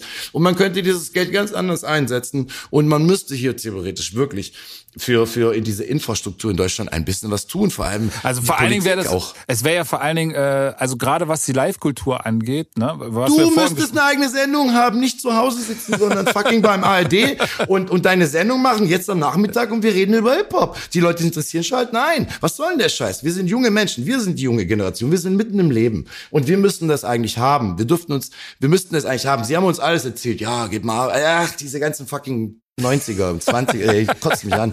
Ich sag's dir ehrlich, wir müssen das einfach machen. Und im Endeffekt äh, spreche ich auch gerne über solche Dinge, weil es ja kaum jemand gibt, der überhaupt mal über sowas spricht. Auf mich kommt keiner zu. Der Einzige, der mit mir jemals, über den ich jemals was gehört habe über Radio in Deutschland, war Falk Schacht. Ja, ja, weil das natürlich, weil natürlich alle Leute, die da sitzen, auch äh, im Prinzip alle auf einem Jumping Seat sitzen und wissen, ey, wenn sie irgendwie zu weit sich aus dem Fenster lehnen, ähm, dann sind sie vielleicht auch da weg. Und das Radiosystem ja. ist auf jeden Fall äh, extrem äh, revolutionsbedürftig in Deutschland. Da gebe ich dir vollkommen recht. Ähm, ich halte den öffentlich-rechtlichen Rundfunk trotzdem in seiner ja, ich Gänze. Ich finde ihn auch super. Für, brauch, für, ein, für, für etwas, hey, was, ja, also das sollte man nicht nein, bashen. Nein. Aber natürlich haben sich in solchen, äh, haben sich da Strukturen gebildet, die einfach so verkrustet und so äh, genau, äh, lahm, lahm sind. Und, äh, und dieses alte. Da profitieren Leute, genau wie du sagst, Krustentiere profitieren davon, genau. Alter, ja. Aber das ist, aber, aber ich, ich glaube, das auch ähm, im, im französischen System, ne? Auch das hat natürlich, Sicher. wird auch genau solche krustenhaften Strukturen haben, wo dann irgendwie irgendwann diese Gelder, die dann dort sind, auch hin und her gescheffelt werden und vielleicht deswegen dann auch junge Künstler äh, keine Chance kriegen, weil die Relevanz vielleicht gar nicht mehr das Wichtigste sein ist, weil dann vielleicht der, der Clubbetreiber sagt, ey du, ich habe ja meine, meine 40 Acts im Jahr, die irgendwie bei mir kommen, die alle in diesem System drinne sind, die und wir, wir, wir, wir schurfeln einfach immer wieder denselben Kreis jedes Jahr und es kommen dieselben nee, das Leute. geht eben nicht. Das geht eben nicht. Du hast so gewisse Dinge, also du, da weiß ich genau. Ach so, du musst dann irgendwie, was weiß ich. Du äh, kannst jetzt zum Beispiel nicht jedes Jahr aufs Festival als Headliner, aufs gleiche Festival als Headliner gebucht werden und so. Da ah, gibt's, okay. glaube ich, Regularien. Ich glaube, es Aber ist dann schon wird's so, halt die, auch schon wieder. Die Vetternwirtschaft wird schwierig. Die werden es anders machen. Die haben da eher so Dinge, dass sie vielleicht eher mit den Promotern selber die Issues haben, weil die Clubs dann mehr oder weniger entscheiden können welchen Promoter sie jetzt nehmen und wen nicht. Und da ist dann auch manchmal ein bisschen, das weiß ich selber, ist es manchmal auch ein bisschen so mit so, es gibt schon so auch Scammer, weißt du, so Leute, die dann zum Beispiel eine neuen, neue Venue übernehmen, dann gibt's kulturell Geld von der Stadt, Geld vom Staat, Geld von Radios, Geld von allen und die Leute machen dann fünf, sechs Events und verpissen sich halt mhm. irgendwo und haben halt Fat Cash irgendwie mhm. und können damit irgendwie durchkommen. Mhm. Sowas gibt's schon auch, klar. Ey, jeder versucht sein Ding zu machen. Also, und wenn wir über Deutschland reden, komm, also wenn ich dir erzähle, was ich alles schon erlebt habe, wenn ich dir erzähle, wie es, wie es teilweise abläuft, dann würde ich jetzt mit einem beim Knast stehen. Weißt du, wie ich meine? Es ist, also ich, ich glaube nur, dass diese Ehrlich? Systeme, dass diese Systeme alle irgendwie anfällig sind für Verkrustungen. Das ist einfach, wenn du ein System hast, was so allgemein ist, äh, dass du tatsächlich sagst, du willst es für alle Leute haben und es so, ne, ähm, dann, dann ist es verkrustet super schnell. Und wenn du ein System hast, wo du äh, wo du sagst, das ist total elitär, sag mal, wie wir das jetzt mhm. hier in Deutschland mit Initiative Musik haben, ne, wo man dann irgendwie erstmal einen schlauen Typen braucht, der diese Anträge irgendwie ausfüllt ja. und dieses und jenes und dann gibt's die und die Kriterien und so. Ähm, das ist auch was, was Künstler super abturnt, kann ich total nachvollziehen. Ich selber habe auch noch nie so einen Antrag gestellt, weil es mich einfach total abturnt. Ja, ich ähm, selber auch noch nicht, und, ja, weil es mich und, auch abturnt. Äh, es, aber das macht der Staat ja. Das, das sage ich immer. Dieses Abturnen, das ist ja eine bewusste, das ist ja von mir, ich glaube, dass das eine bewusste Entscheidung ist. Das ist, glaube ich, eine deutsche, das ist ein deutsches, deutsches Phänomen, dass es halt irgendwie reguliert werden muss, ne? dass dann irgendeiner sagt, ja, wir können denen ja nicht einfach nur Geld geben, die müssen ja auch, und das ist auch grundsätzlich alles richtig. Aber ist das eine genau, kommt mit genau, dem genau. anderen. Ich glaube, ich glaube, dass es Spannend. gut wäre, wenn man über so eine, so eine Quote nachdenkt, aber, und jetzt kommt ein großes Aber dabei, ähm, man muss eine Sache bedenken und da weiß ich noch nicht, wie man sie, wie man sie lösen soll. Ähm, wenn ja. wir sagen, dass wir den Standpunkt Deutschland, sage ich mal, ne, im, äh, im internationalen Vergleich nach vorne bringen wollen, musikalisch, ne? also den, den künstlerischen ja. Standort Deutschland.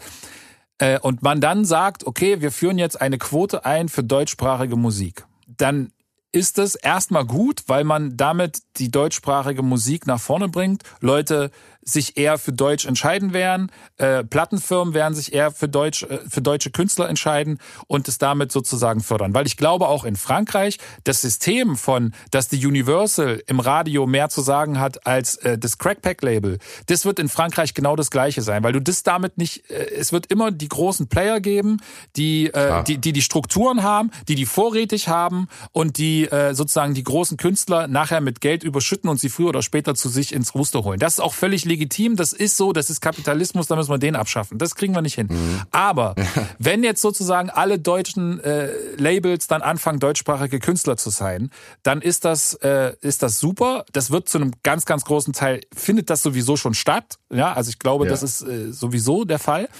Aber gerade im Zeitalter von, von Streaming und dieser Internationalisierung äh, von Musik. Äh, das heißt, dass du irgendwie mit Technic Development einen Song machen kannst, der irgendwie plötzlich in der amerikanischen Hip-Hop-Playliste stattfindet und den plötzlich Amis äh, in LA äh, beim Skaten hören am Venice Beach, so, mhm. weil das dort halt irgendwie hinkommt. Das ist ja eine, eine ziemlich coole Entwicklung. Und die würde man in dem Moment wieder kannibalisieren, wenn man es auf die Sprache festlegt. Glaube ich nicht. Also, Wenn man sagt, das muss deutsche Musik ja, sein, dann würde zum Beispiel deine nein, Musik... Nein, im Radio, im Radio. Wir reden jetzt immer in erster Linie nur über die öffentlichen ähm, Gegebenheiten, die ja in Deutschland stattfinden. Man redet jetzt nicht über die, die weltweite äh, Geschichte. Also meiner Meinung nach ist es so, dass im Prinzip äh, du ja den weiteren Reach mit Spotify und Co. hast, ja, und, und, und das auch mhm. weiterhin machen kannst. Nur ich finde halt, und das ist ne, das nervt mich. Guck mal, wir als Untergrundkünstler, ich sag's nochmal, da drüben kenne ich Leute und ich habe ich ich bin befreundet mit Menschen, deren, die sitzen genauso wie ich jeden Tag zu Hause und sie tun auch was dafür und sie müssen was dafür tun, dass sie Geld bekommen. Ihnen schenkt das auch keiner, nur weil sie sagen, hey, ich bin Künstler. Sie müssen was dafür tun. Aber das, was, was mir dabei gefällt ist und was die meisten mir auch sagen, ist, dass sie gefühlt würdevoll behandelt werden. Auch wenn es manchmal stressig ist, auch wenn es manchmal länger dauert, auch wenn, verglichen mit uns, mit den Regularien, die wir haben und der gleichzeitigen kompletten Ignoranz des ganzen Staates und Apparates gegenüber, die veranstalten ja die ganze Zeit, seit Jahren, jedes Wochenende. Wie viel Steuergelder sind da eigentlich verloren gegangen? Weißt du so? Ich sag's mal einfach so. Das sind so Punkte, die, die für mich viel, viel, viel, viel essentieller sind, um so eine Scheiße aufzuziehen, weil ich habe hier viel mehr negative Erfahrungen gesammelt und ich habe hier gar keine Sicherheit und ich habe hier, ich habe keine KSK, Digga. Warum? Weil ich, ich lange Steuerissues hatte so, und weil ich mit der KSK dann im Prinzip ja nichts machen konnte, weil meine Krankenkasse, mit der ich Riesenprobleme habe, weißt du, wegen den Schätzungen, wegen diesen ganzen Vorausschätzungen, den ganzen Kackdreck, ja, hast du hier im Prinzip, bist du, du hast ja dann nicht mal Hilfe. Da gibt's dann wenigstens auch noch Support. Das heißt, wenn du da jetzt schon Scheiße steckst, dann, dann, gibt, dann wird dir da erklärt, dann wirst da geholfen, dann hast du da Möglichkeiten. Das alles ist, wie gesagt, finanziert. Die Leute, die dir diesen Job haben und dir helfen sollen, werden auch davon finanziert. Die müssen es nicht Freestyle machen und sich dann einen Preis ausdenken, wo du dir denkst, ja, okay, ist der einzige, den es gibt, und jetzt soll ich dem 2000 Euro für eine Beratung geben oder was. Mhm. Verstehst du, was ich meine? Es ist hier so ein bisschen äh, Drogengeld ohne Ende da. Es gibt Fördergelder für meistens für Künstler, die eh schon groß sind und eh Geld haben, wo dann Videos, wo dann nochmal 20k rausgeballert wird die Leute, die es dringend brauchen, sind vielleicht nicht so, auch nicht so gut darin, das zu erklären und verlieren dann halt einfach, haben keine Chance. Und da, da, da ist diese Frustration einfach so riesig, dass es, dass es, dass es so eine, es ist ja noch nicht mal transparent, es ist gar nicht transparent. Es ist noch nicht mal so, dass ich das Gefühl habe, da gibt's eine Seite und irgendwie ist das wie so eine Art eine Anlaufstelle und du kannst da noch mal kommen und noch mal oder irgendwie und die erklären dir auch mal vielleicht warum kriegst einfach, ich habe es ja gesehen, wir haben einfach nur, ja, tut uns leid, äh, wir sind nicht fertig. Die Erklärung stand aber nicht drin, so, hey, ihr habt, ihr habt da vielleicht ein bisschen, ihr hättet da mal noch machen können, wenn ihr beim nächsten Mal, helft uns doch zu supporten. Warum will der Staat nicht mal den Leuten erklären, was wir besser machen können? Mhm. Warum wir denn nicht relevant sind? So. Ist es dann wirklich nur noch eine Entscheidungsfrage von Geschmack oder, oder Freestyle oder wir ziehen aus einem Pott oder, oder, oder äh, Persönlichkeit, Befindungen, so, weißt du? Weil vielleicht hat der ein oder andere Typ keinen Bock auf mich. Ich ja? glaube, es ist, es ist wahrscheinlich am Ende eine Mischung aus ganz vielen Sachen, äh, wie sowas dann äh, entschieden Wer wird. Wer ist das Gremium? Äh, Wer wählt das äh, Gremium? Ja, Wer hat genau, das Gremium genau. gewählt? Die Musiker? Nee. Ja. Es, also, wie gesagt, ich, ich, es ist generell, es ist schwierig, ne? Also, meine Meinung dazu ist, ich finde es erstmal prinzipiell gut, dass wir in Deutschland sowas wie eine Initiat Initiative Musik Ja, oder ja, ähnliche Sachen irgendwie haben. Das ist ja erstmal gut, besser als es nicht zu haben. Äh, wie die Regularien dort sind äh, im Einzelnen und, und wie das funktioniert, ähm, ist wahrscheinlich irgendwie definitiv verbesserungswürdig. Die Frage ist halt grundsätzlich eine ganz andere, die, die, die sich Denk doch, dabei ganz stellt. kurz, denk doch mal nur an Clubs. Wie viele Clubs diese Doku, die der Golf gemacht hat? zu ja, Corona. mit, mit, mit äh, klar, das ist, das ist auch ein Punkt, äh, aber das wird dann irgendwie zu groß, wenn wir jetzt alles noch so. Ja, ja, also okay, lass mal, lass mal, lass mal ja, in, der, in der Künstlerebene Okay, du hast bleiben, Frage, ja, äh, bei den Musikern. Ähm, ich glaube, das ist eine grundsätzliche Einstellung, die man sich überlegen muss. Also entweder sagt man, man möchte ein regulatives System haben, was sozusagen Mhm. Leute auffängt, ähm, dann wird es immer auch dazu führen, dass du eine gewisse Färbung da drin hast, dass sozusagen Sachen äh, Leute besser finden ähm, und deswegen Sachen eher gefördert werden als andere. Oder ja, also ne, zum Beispiel, dann wird halt irgendwie Rap nicht so nicht so doll gefördert, weil vielleicht dann irgendwie zu viele Schimpfwörter hier und da drinne sind und das ist dann irgendein Grund, das nicht zu tun oder was auch immer. Ne? Ähm, oder das ist nicht so musikalisch, weil das sind ja nur Drums und, und Samples, wie, keine Ahnung, die, die orchestrale Platte von XY-Künstler. Das können ja alles so Sachen sein. Wenn man das umgehen will, dann muss man im Prinzip sagen, okay, es geht rein um die Relevanz und die Relevanz muss man an irgendetwas messen. Das könnte man jetzt entweder an Instagram-Likes machen, da sind wir beide, glaube ich, der Meinung, das wäre nicht besonders sinnvoll. Nee. Also muss man es an Zahlen machen, die, die messbar sind. Das können dann entweder Besucherzahlen sein oder es sind einfach Umsatzzahlen. So wie das sozusagen dort im, in Frankreich gemacht wird. Das ist ja nichts anderes. Also du musst so und so viel Shows nachweisen. Du musst wahrscheinlich dann auch nachweisen, dass da nicht nur zehn Leute gekommen sind, sonst, äh, Nee. ne? So, Du brauchst, du brauchst, alles was du brauchst, ist im Prinzip eine Rechnung, genau, bei der klar definiert wird, du bist gekommen, um musikalische Show zu machen. Genau. Wie viele Leute da waren, ob das ein, du musst eine Bezahlung bekommen, du brauchst eine Rechnung. Ob du jetzt bei einem Privatevent warst, eine Hochzeit, Ja. spielt alles keine Rolle. Das fällt alles in das gleiche Ding. Du bist bezahlt worden dafür, dass du deine Kunst gemacht hast. Es geht mehr um den Fakt, du bist Kleinkünstler, Künstler. Es geht viel mehr um diesen Aspekt. Du kannst da als, als, als Keyboardspieler, als Pantomime, als sonst was, die haben alle die gleichen Rechte. Und das heißt, du bist in diesem Job drin. Du hast, du hast, du bist Künstler. Mhm. Verstehst du? Du bist Künstler. Und das interessiert mich halt am meisten. Da können wir jetzt darüber diskutieren, ob oder ob nicht und so. Ich weiß, dass wir in Deutschland einerseits eine, ich habe Vorteile dadurch, dass ich steuerlich Scheiße bauen kann. Hab aber dann im Nachhinein Steuerprobleme bekommen. Verstehst du als Künstler, weil dir außerdem auch keiner gesagt hat, wie es funktioniert, weil dir keiner gesagt hat, weil, weil jeder Zweite irgendwie irgendwas anderes weiß, weil jeder denkt, er wüsste irgendwas. So. Weißt du, zum Beispiel, das, das jetzt zum Beispiel nur ein Beispiel. Das sind jetzt äh, äh, gratis, gratis äh, äh, Infos. Das kriegst du nirgends richtig mit, aber Reisekostenangaben, Außenthal- Auflandsaufenthalte, Reisekosten anzugeben, eine Seite zu finden, bei der es, die du finden kannst im Netz, wo du deine Reisekosten angibst und dann bist du nachher mal überrascht, wie viel Kohle eigentlich du anrechnen kannst zurück. Das macht kein Mensch. Warum? Weil es dir keiner erzählt. Ja? Aber das ist, Also- das ist aber ja eine, eine grundsätzliche Sache. Ähm, da gebe ich dir kom komplett recht.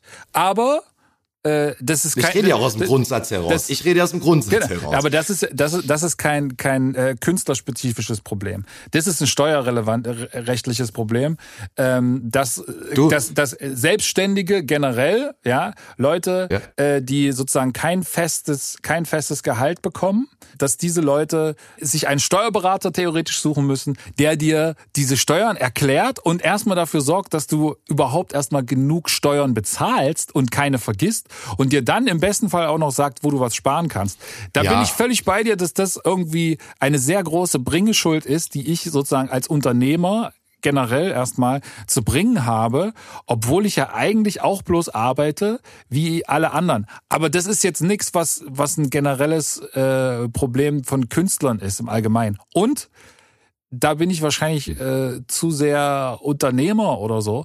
Ähm, ich finde, dass wenn man in diesem Land oder egal welchem Land als Unternehmer musikalischer Art tätig ist und diese Freiheiten dann ja auch haben möchte, ne? weil du bist ja zum Beispiel auch als Künstler eben in der Lage, mit mir jetzt früh äh, äh, so, so einen Podcast aufzunehmen, weil eben kein Arbeitgeber hinter dir steht und sagt, ja, aber du musst hier um sechs auf, äh, bei mir in der Fabrik sein und dieses und jenes machen.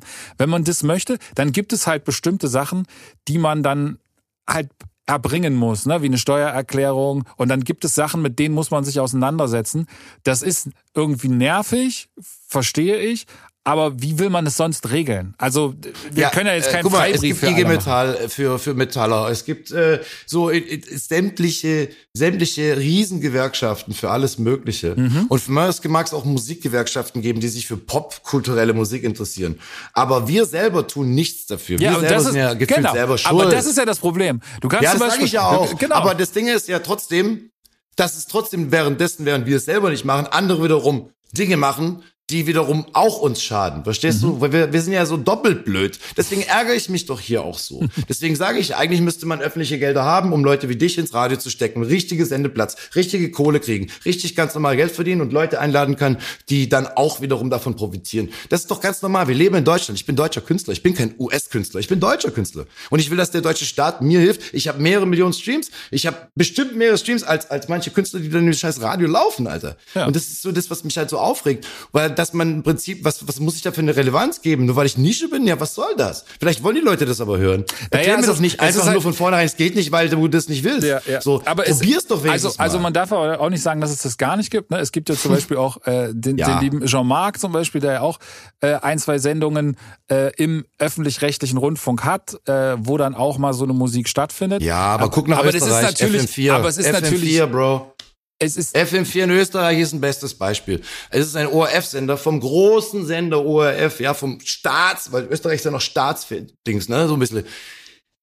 Der gründet FM4, FM4 Jugendkanal, ja, von morgens bis abends wird da gesendet, die lassen die Leute gefühlt machen, was sie wollen. Trishes Stripes Vibes, seit über 20 Jahren gibt's die, fast 20 Jahre lang gibt's diese Sendung jetzt. Äh, Donnerstagabends von, von 10 bis 12. Eine öffentliche Sendung, öffentliche Gelder, die GEMA, alles wird bezahlt. Wenn wir Radio und irgendwas machen, Digga, bezahlst du dann die GEMA?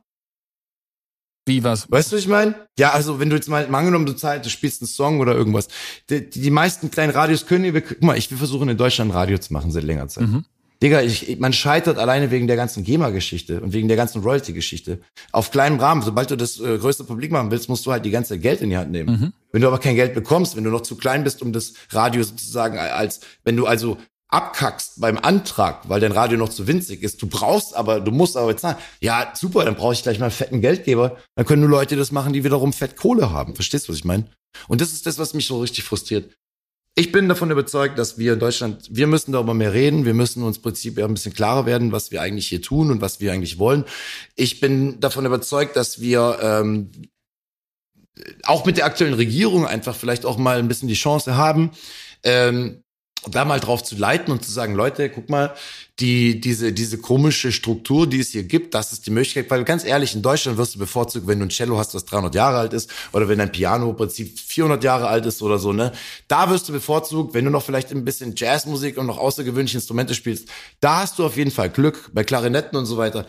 Aber wenn du jetzt hier eine Untergrundkultur machen willst, Bro, kein Mensch, die verstehen dich nicht, die wissen, keiner weiß Bescheid, es gibt keine Instanzen, der nur irgendwie sich mit dir auseinandersetzen kann.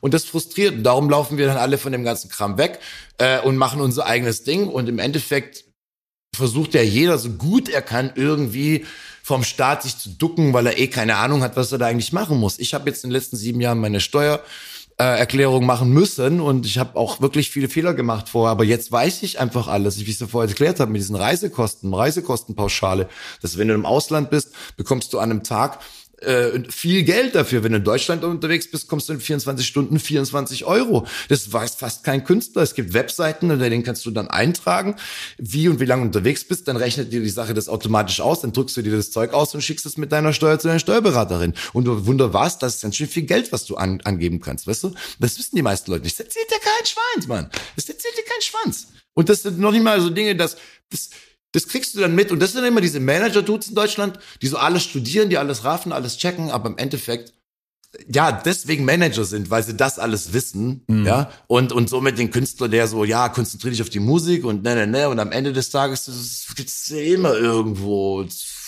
Ärger und so. Und die Leute haben halt einen Vorteil, die sich damit auskennen, die sagen dir aber nichts. Weil warum? Dann würden sie ja ihren Job äh, äh, verlieren eventuell. Das könnte ja der Nächste gleich machen und so weiter. Oder der Künstler kann es selber machen, wenn er wüsste, wie einfach das zum Teil manchmal ist. Aber unsere, unsere Faulheit und unser, ja, ja, ja, aber, weißt du, Crackpack, ja, Die meisten Produzenten, bevor ich das jetzt so richtig offiziell geschmissen habe, hatten kein GEMA. Mhm, ich weiß, ich weiß. Du weißt genau, was ich meine, oder? Ich habe ich hab so viele Leute. Hey, war, ich hab so, geh mal, so geh viele Leute mich gesagt, an, die ey, werden mich ist- doch verklagen. Ist euer Ernst, dass du so Leute, die äh, Mil Millionen, Ja, ja. also Bro, hunderte Bro, Millionen ah. Streams hatten und die, die dann so gesagt haben, ey, sag mal, meinst du, ich müsste mich auch mal bei der GEMA anmelden? Und ich nur so, oh Gott, Bruder, Oh Gott. ernsthaft jetzt? Ist dein Oh Gott. So. Weißt Ja, du, wie viel. Geld du da jetzt hast liegen lassen?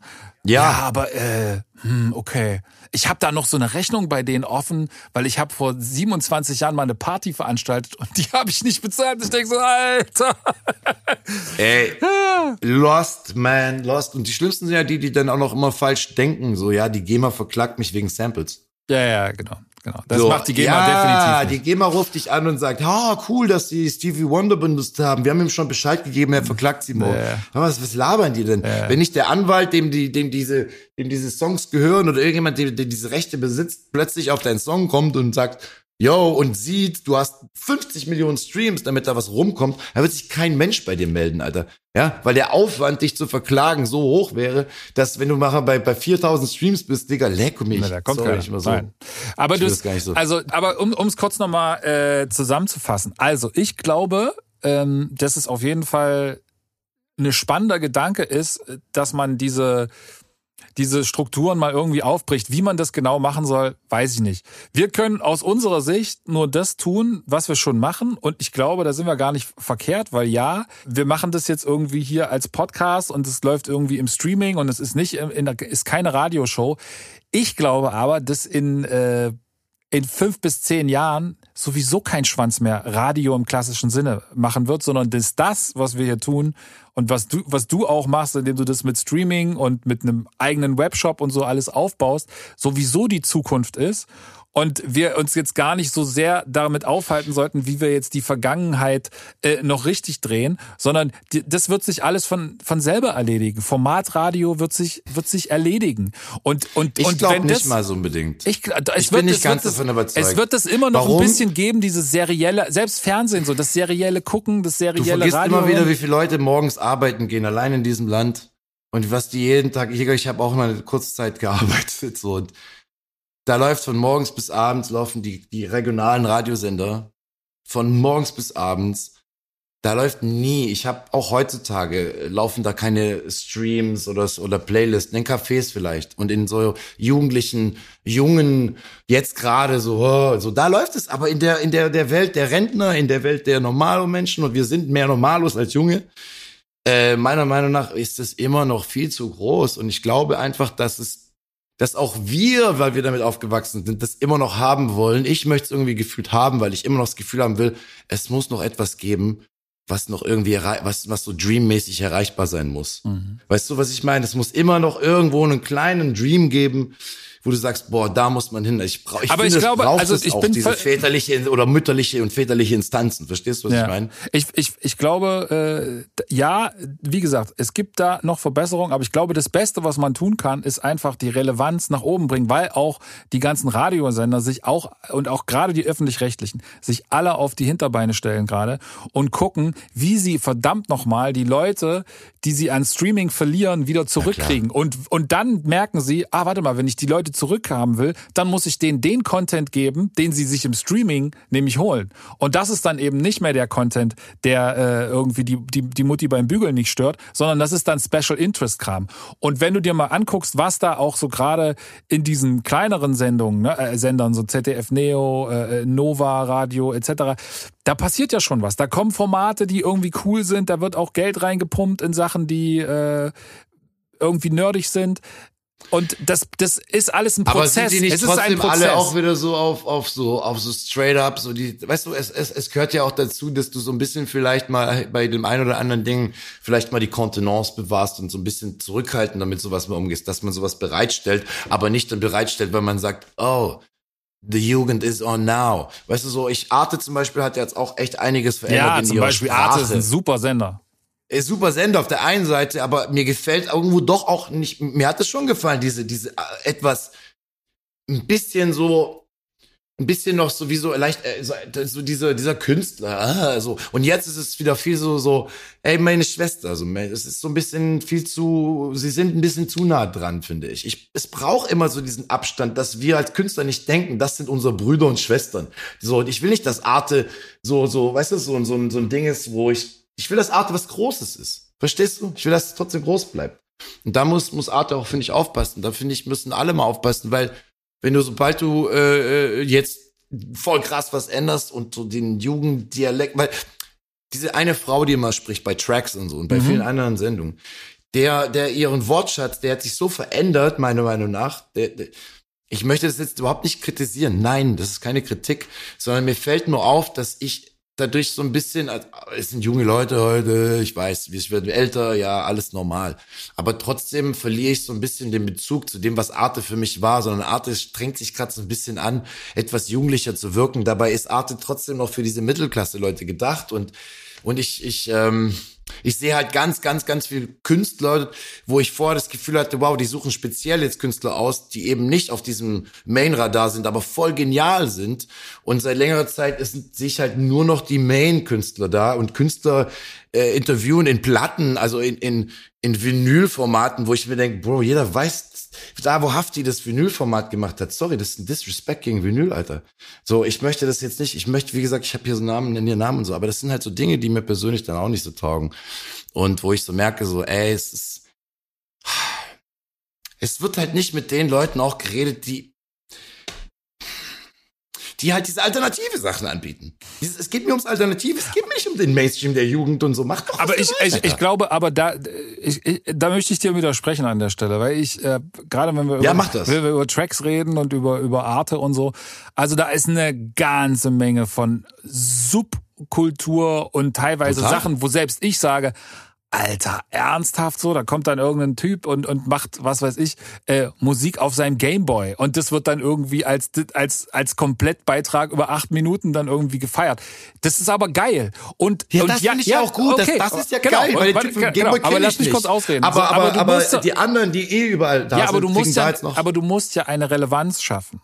Das heißt, wenn du nur noch die Leute mit ihrem Ey, Gameboy aber Musik machen dass die Arte-Leute jetzt ausschließlich Nein, aber so, aber so funktioniert, das wird dir jeder sagen beim öffentlich-rechtlichen Rundfunk.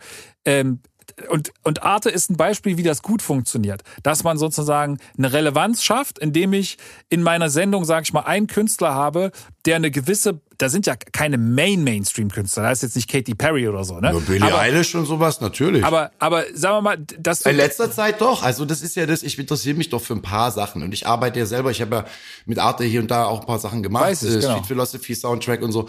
Und ich bin sehr interessiert an diesem Sender, auch Dreisat und so. Dreisat ist für ganz alte und Arte ist mittlerweile für die ganz jungen. Ich fand halt, dass Arte mich es spricht mich immer noch an, vor allem ihre ganzen Dokus und all ja, diese Dinge, gar keine Frage. Ich meinte jetzt nur spezifisch auf es ist, fällt mir halt auf, dass halt sehr viele Künstler plötzlich da so äh, Plattformen kriegen, äh, in bestimmten Formaten auch, die dann in diesen Formaten so, so ein bisschen, was, Vinyl, keine Ahnung, dann brecht die Vinyl auseinander und so. Also so ein bisschen auf, hey, ist ja voll lustig, aber ist eigentlich überhaupt nicht lustig, ist voll, voll. Aber es ist doch, aber, aber vielleicht, aber vielleicht führt es dazu, ich dass, weiß, dass viele weiß. Leute ja sich, sich wieder an. spezifisch gerade, das ist zu Detail. Ja, aber es, so also ich glaube, ich äh, glaube nur generell muss man, muss man sagen, die Relevanz ist, ist, halt ist, ist nicht, ist nicht unwichtig und dafür ist es wichtig, damit der kleine Künstler, der auf seinem äh, Gameboy Musik macht, auch Leute hat, die ihm zugucken bei Tracks, braucht es vielleicht den einen größeren Künstler davor, damit die Leute überhaupt einschalten und das cool finden und den mitkriegen. Und ich glaube, das ist halt wichtig, weil ansonsten kreierst du die ganze Zeit nur so Insel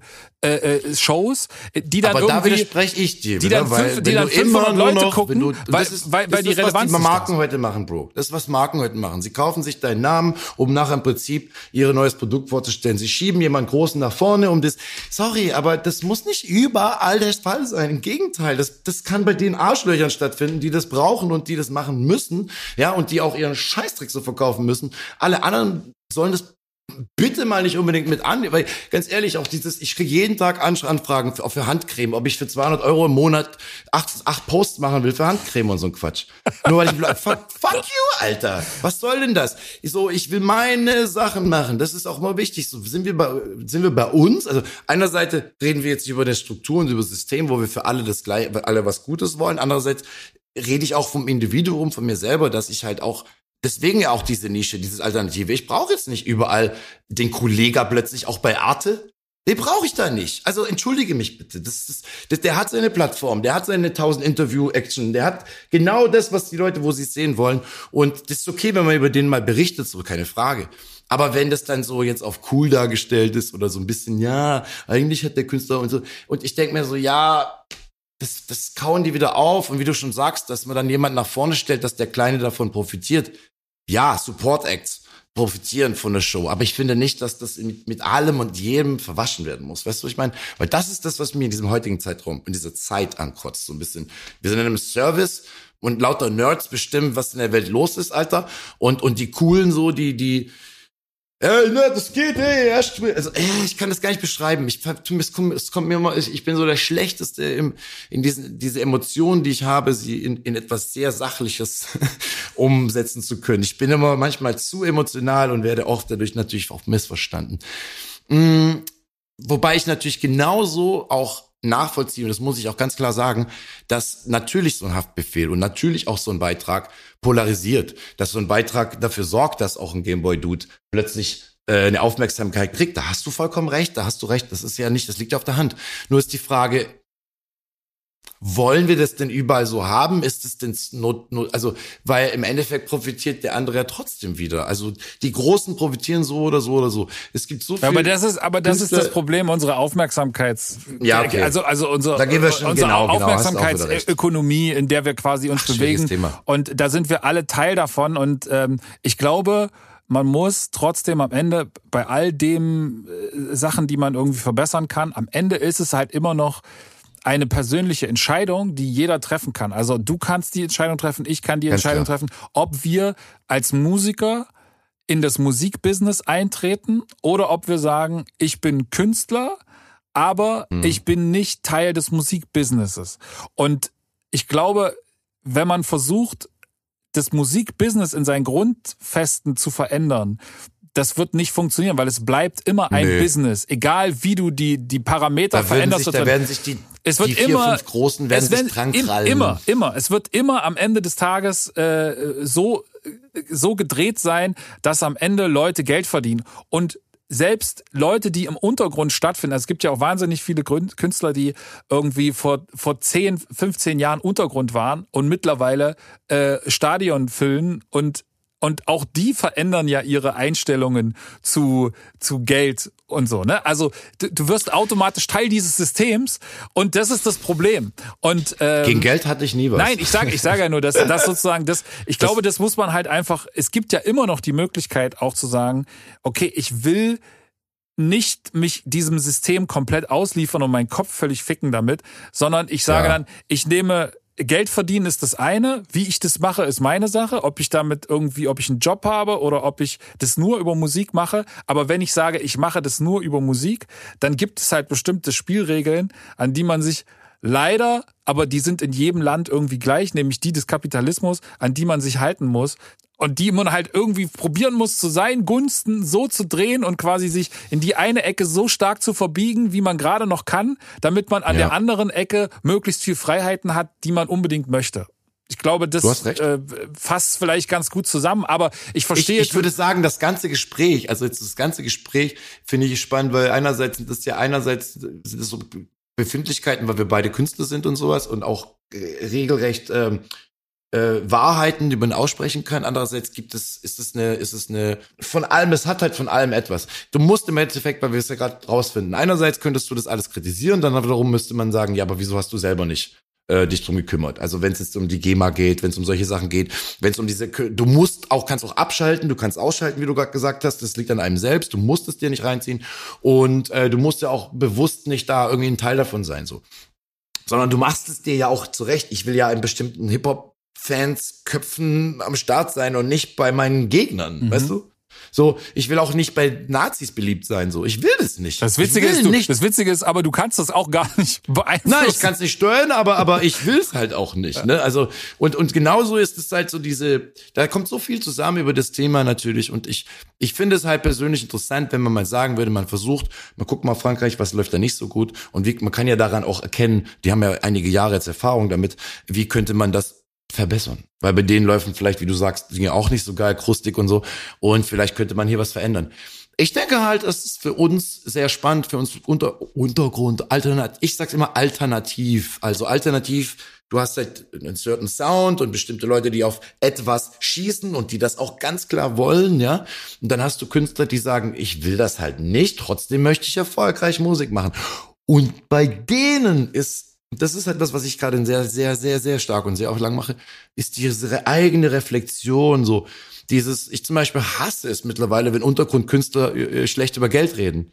Ich tue es nicht fürs Geld an. Warum machst du es überhaupt, Alter? So erzähl oder sowas nicht. Dann lass den Satz doch weg. Mhm. So, weil, weil der Satz irgendwie trotzdem was releasen wollen, Streams haben wollen, eine Platte verkaufen, aber sagen, ich mache nichts fürs Geld, ist eine komplette Widerspruch in sich und das checken die auch alle gar nicht und darum verstehe ich auch einen Manager, der bei Universal sitzt, sagt, ey, der Sound, alles cool, die Leute eigentlich cool, aber ich kann das nicht vermarkten. Mhm. Warum? Weil der Typ sagt, ich will kein Geld.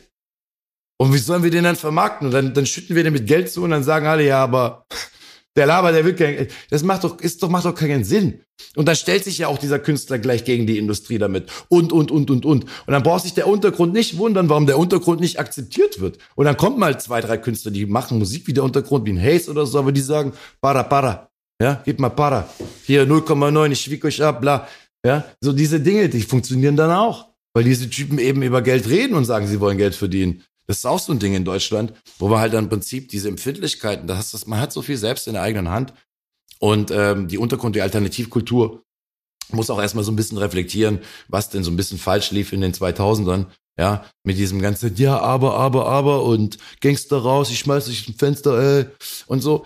Dieses, dieses äh, Gedöns und dann hat man voll abgekackt, also richtig abgekackt. Dann haben die voll übernommen, dann haben die natürlich voll abgekackt. Ja, weil, weil da lief ja auch einiges nicht richtig, aber das ist alles hier gesteuert worden. Alles von, von, von ein, zwei Medienhäusern. Verstehst du, was ich meine? Und ich denke, für uns als, als Alternativkünstler ist jetzt einfach die Zeit, so 30 Jahre, fast 40 Jahre alternative Musik in Deutschland aus Jugendkultur heraus, ja, von Techno über Rock'n'Roll oder Rock'n'Roll ein bisschen älter, aber Techno und Hip-Hop, ja, haben wir hier auf jeden Fall eine krasse Kultur. Wir haben hier diese Ost-West-Geschichte, ja. Wir haben hier so viel unterschiedliche Dinge und die sind auch toll aufbearbeitet. Es gab auch eine unglaublich tolle Zeit in den 90ern und so weiter und so fort. Aber wir sollten jetzt dafür schauen, dass wir halt im Endeffekt das, was wir über die Jahre aufgebaut haben, nämlich eine starke, wie viele, wie viele Produzenten gibt es denn in Deutschland, die bei Spotify auf diesen Playlisten dafür sorgen, dass da überhaupt so viele Streams und Dinge gemacht werden?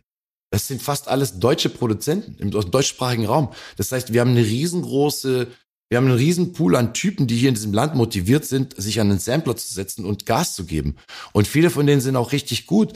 Und das zum Beispiel wäre ja auch was Interessantes, wenn allein der, der musikalische Bereich in Deutschland das raffen würde, dass es, dass wir ein One-Two, ein Satyr und so Typen haben, die Streaming-Zahlen erreichen, da wird, da wird eine, die kommt fast an Drake und so ran, weißt du, was ich meine? Jetzt übertrieben gesagt, mhm. ja.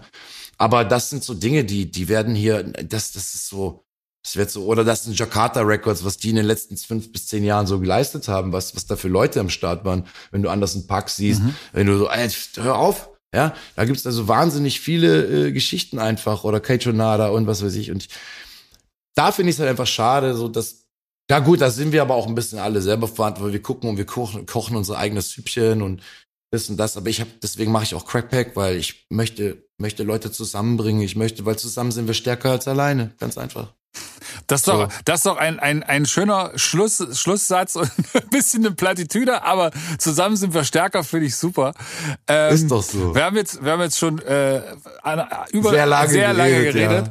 Ja. Ähm, es hat mich auf jeden Fall gefreut. Äh, es war super. Ich habe, glaube ich, noch nie äh, mit jemandem so hart auch gerungen äh, über über über manche, aber ich find's total gut. Ich werde es auch genauso Geil. promoten. Hier eine anderthalb Stunde streiten mit Figo Prasovic.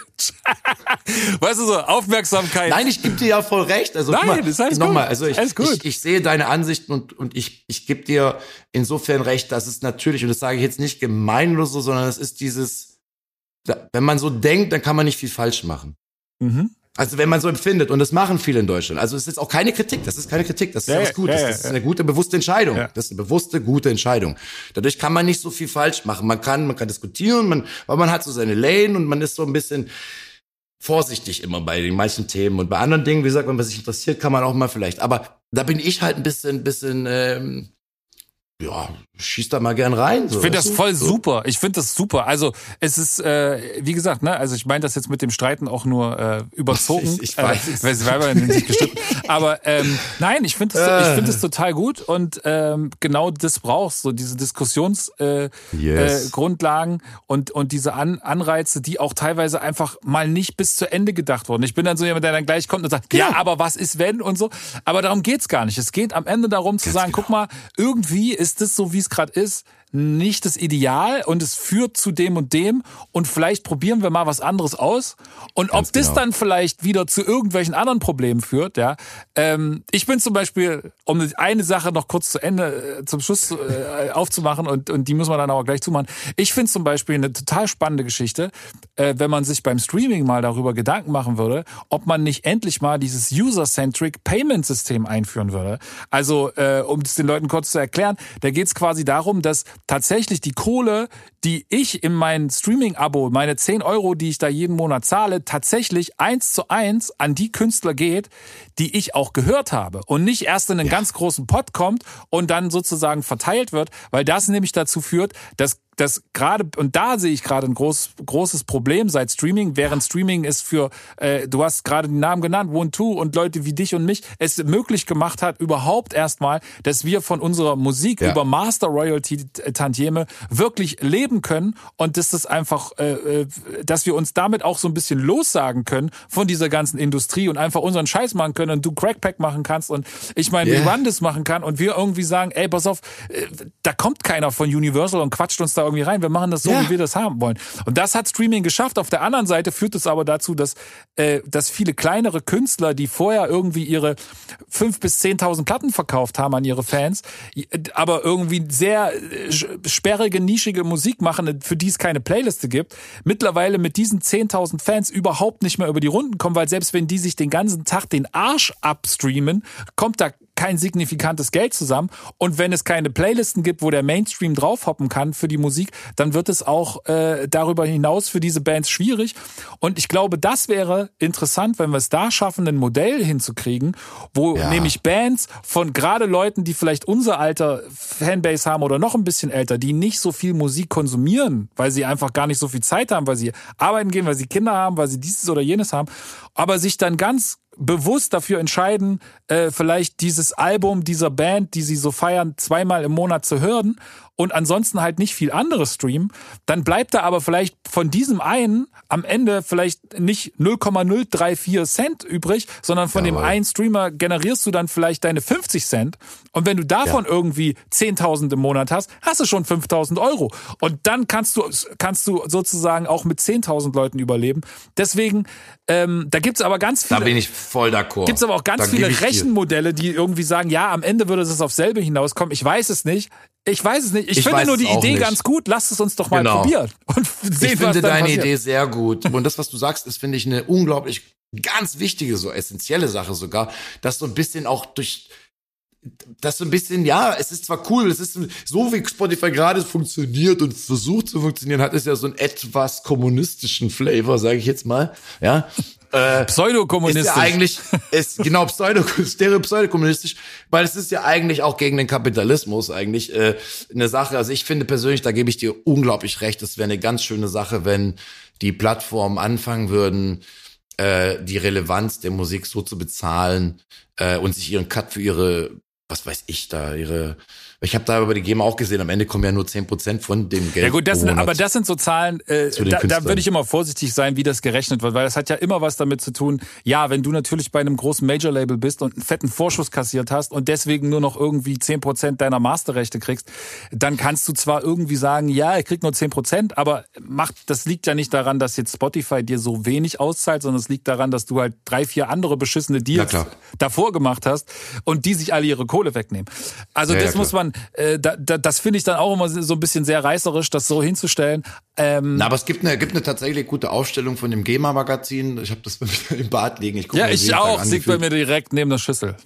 ja, genau. Und da ist halt zum Beispiel dieses, diese, diese Aufteilungsverschlüssel, also der ja, Verteilungsschlüssel äh, mal so aufgedingst. Da fand ich, fand ich auch ziemlich abgefahren. Also ja, ähm, ich sehe das auch so. Ich denke, wir haben, wir sollten ähm, und vor allem der, der, der Standpunkt Deutschland halt. Ich finde, wir sollten uns dafür einsetzen, dass wir, sage ich jetzt mal, beim, beim Radio und beim Rundfunkrat wirklich, das könnte die erste Sache sein, bevor man noch eine Agentur gründet oder irgendwas, dass man einfach mal sagt, hey, probiert doch euer, bitte mal die Musik aus. Und wenn die, wenn die kein Mensch nachher hört und wenn kein Mensch, wenn das nicht zu nichts führt, also zu keinen Marktverbesserungen, zu gar nichts, dann lass es halt. Ne? Wenn es noch verschlechtert wird, dann, dann wissen wir, okay, hat, hat keinen Sinn. Ja, aber es gar nicht zu probieren und immer so abzuschmettern und immer so ein bisschen zu belächeln, ist halt auch endlos schade. Und ähm, das ist zum Beispiel etwas, wo ich wirklich gerne sehen würde, dass man sagt, okay, die öffentlichen Rechtlichen, ein Teil des Geldes muss in, in, in Menschen wie dich investiert werden, muss in Menschen wie Jean-Marc besser investiert werden und sollte im Prinzip dann dazu führen, dass wir im Idealfall nachher so einen FM4-Radiosender in ganz Deutschland haben, der aber auch in ganz Deutschland endlich mal wieder strahlt. Weil das ist das letzte abschließende, äh, den Satz, den ich noch den Leuten mitgeben will zur Information. In Deutschland haben wir ja seit dem Zweiten Weltkrieg, äh, wir hatten ja unsere, unsere, unsere Propagandamaschine am Laufen und man hatte halt natürlich im Prinzip Angst, weil wir schon zwei Kriege in kurzer Zeit hatten, dass man gesagt hat, die Deutschen dürfen sozusagen gesetzlich keine, keine, die dürfen nicht mehr dazu führen, dass, dass die ein Radio in Deutschland haben, mhm. dass die eine Frequenz da schmeißen. Und somit wurde das auf Bundesebene, also Bundesländerebene dann festgesetzt. Und ähm, somit ist halt irgendwo auch ein Stück weit ja das Problem, dass man, glaube ich, Deutschlandfunk gibt es, aber auf verschiedenen Frequenzen. Also es gibt keinen allgemeinen Radiosender, der sagt, guten Morgen Deutschland. Ja, ja, kein Form, hey, liebe Grüße aus Berlin. Liebe Grüße nach, nach, nach Bayern. Liebe Grüße nach, so, weißt du? So, so, so allgemeines, sondern es sind immer bundeslandspezifische Regionalnachrichten, regional, regional, regional. Und schlussendlich haben wir dadurch auch meiner Meinung nach so ein bisschen den Bezug zwischen äh, Hasselbachplatz und Goetheplatz und und Königsstraße äh, und so weiter so irgendwie nicht so richtig, weißt du, in verschiedenen Städten äh, zusammen bis heute. Und ich finde das ein bisschen schade und ich finde, da könnte man zum Beispiel dafür mit schon mal ansetzen, meiner Meinung nach. Ja, das ist ein, okay. seine, eine gute, gutes Schlusswort. Wie gesagt, mein Lieber, hat mich yeah. sehr gefreut. Äh, schön, dass wir es endlich geschafft haben. Äh, ein ja, und das nächste Mal reden wir mal über Snare und Kicks. Ja, yeah, und nächstes Mal reden wir nur noch über, äh, über, über noch nerdige, damit dann, äh, damit das Nerdherz auch bei uns hier wieder befriedigt wird. Ich, ähm, ich würde gerne noch ganz kurz einen abschließende Sachen sagen. Und zwar würde ich mich gerne ganz kurz beziehen auf, äh, ich habe, ich, ich bringe nächste Zeit ein paar Alben raus. Dieses Jahr wird es mehrere Alben Mach den Werbeblock noch, los. Und ähm, ich hau ein Album mit John Robinson raus aus den Staaten. Es kommt ein Album mit Raz Fresco raus, äh, kurz im Anschluss. Und es wird weitere Alben geben mit Helikopter von Petit Frey.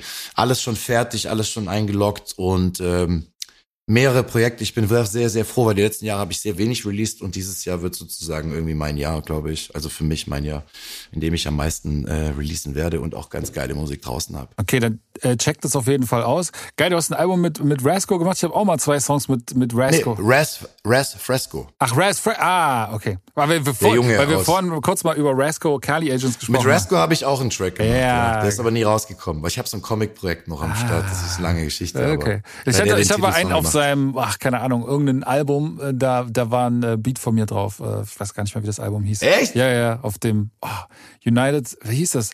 America, irgendwas mit America hieß der, das Album. War so eine Amerika-Flagge drauf, weiß ich nicht mehr. Komm, komm. In der letzten, aber das kam so nach 2005, 2006 raus, oder? Ja, ja, das kam danach raus. Es war so zwei, okay, geil. 2010, 11, 12 ich oder so. Doch, ich glaube, ich habe das irgendwo. Echt, du bist da drauf. Ja, okay. musst du aber gucken. Ich weiß gar nicht, weiß aber ja, gar nicht, wie, ja, wie äh, egal.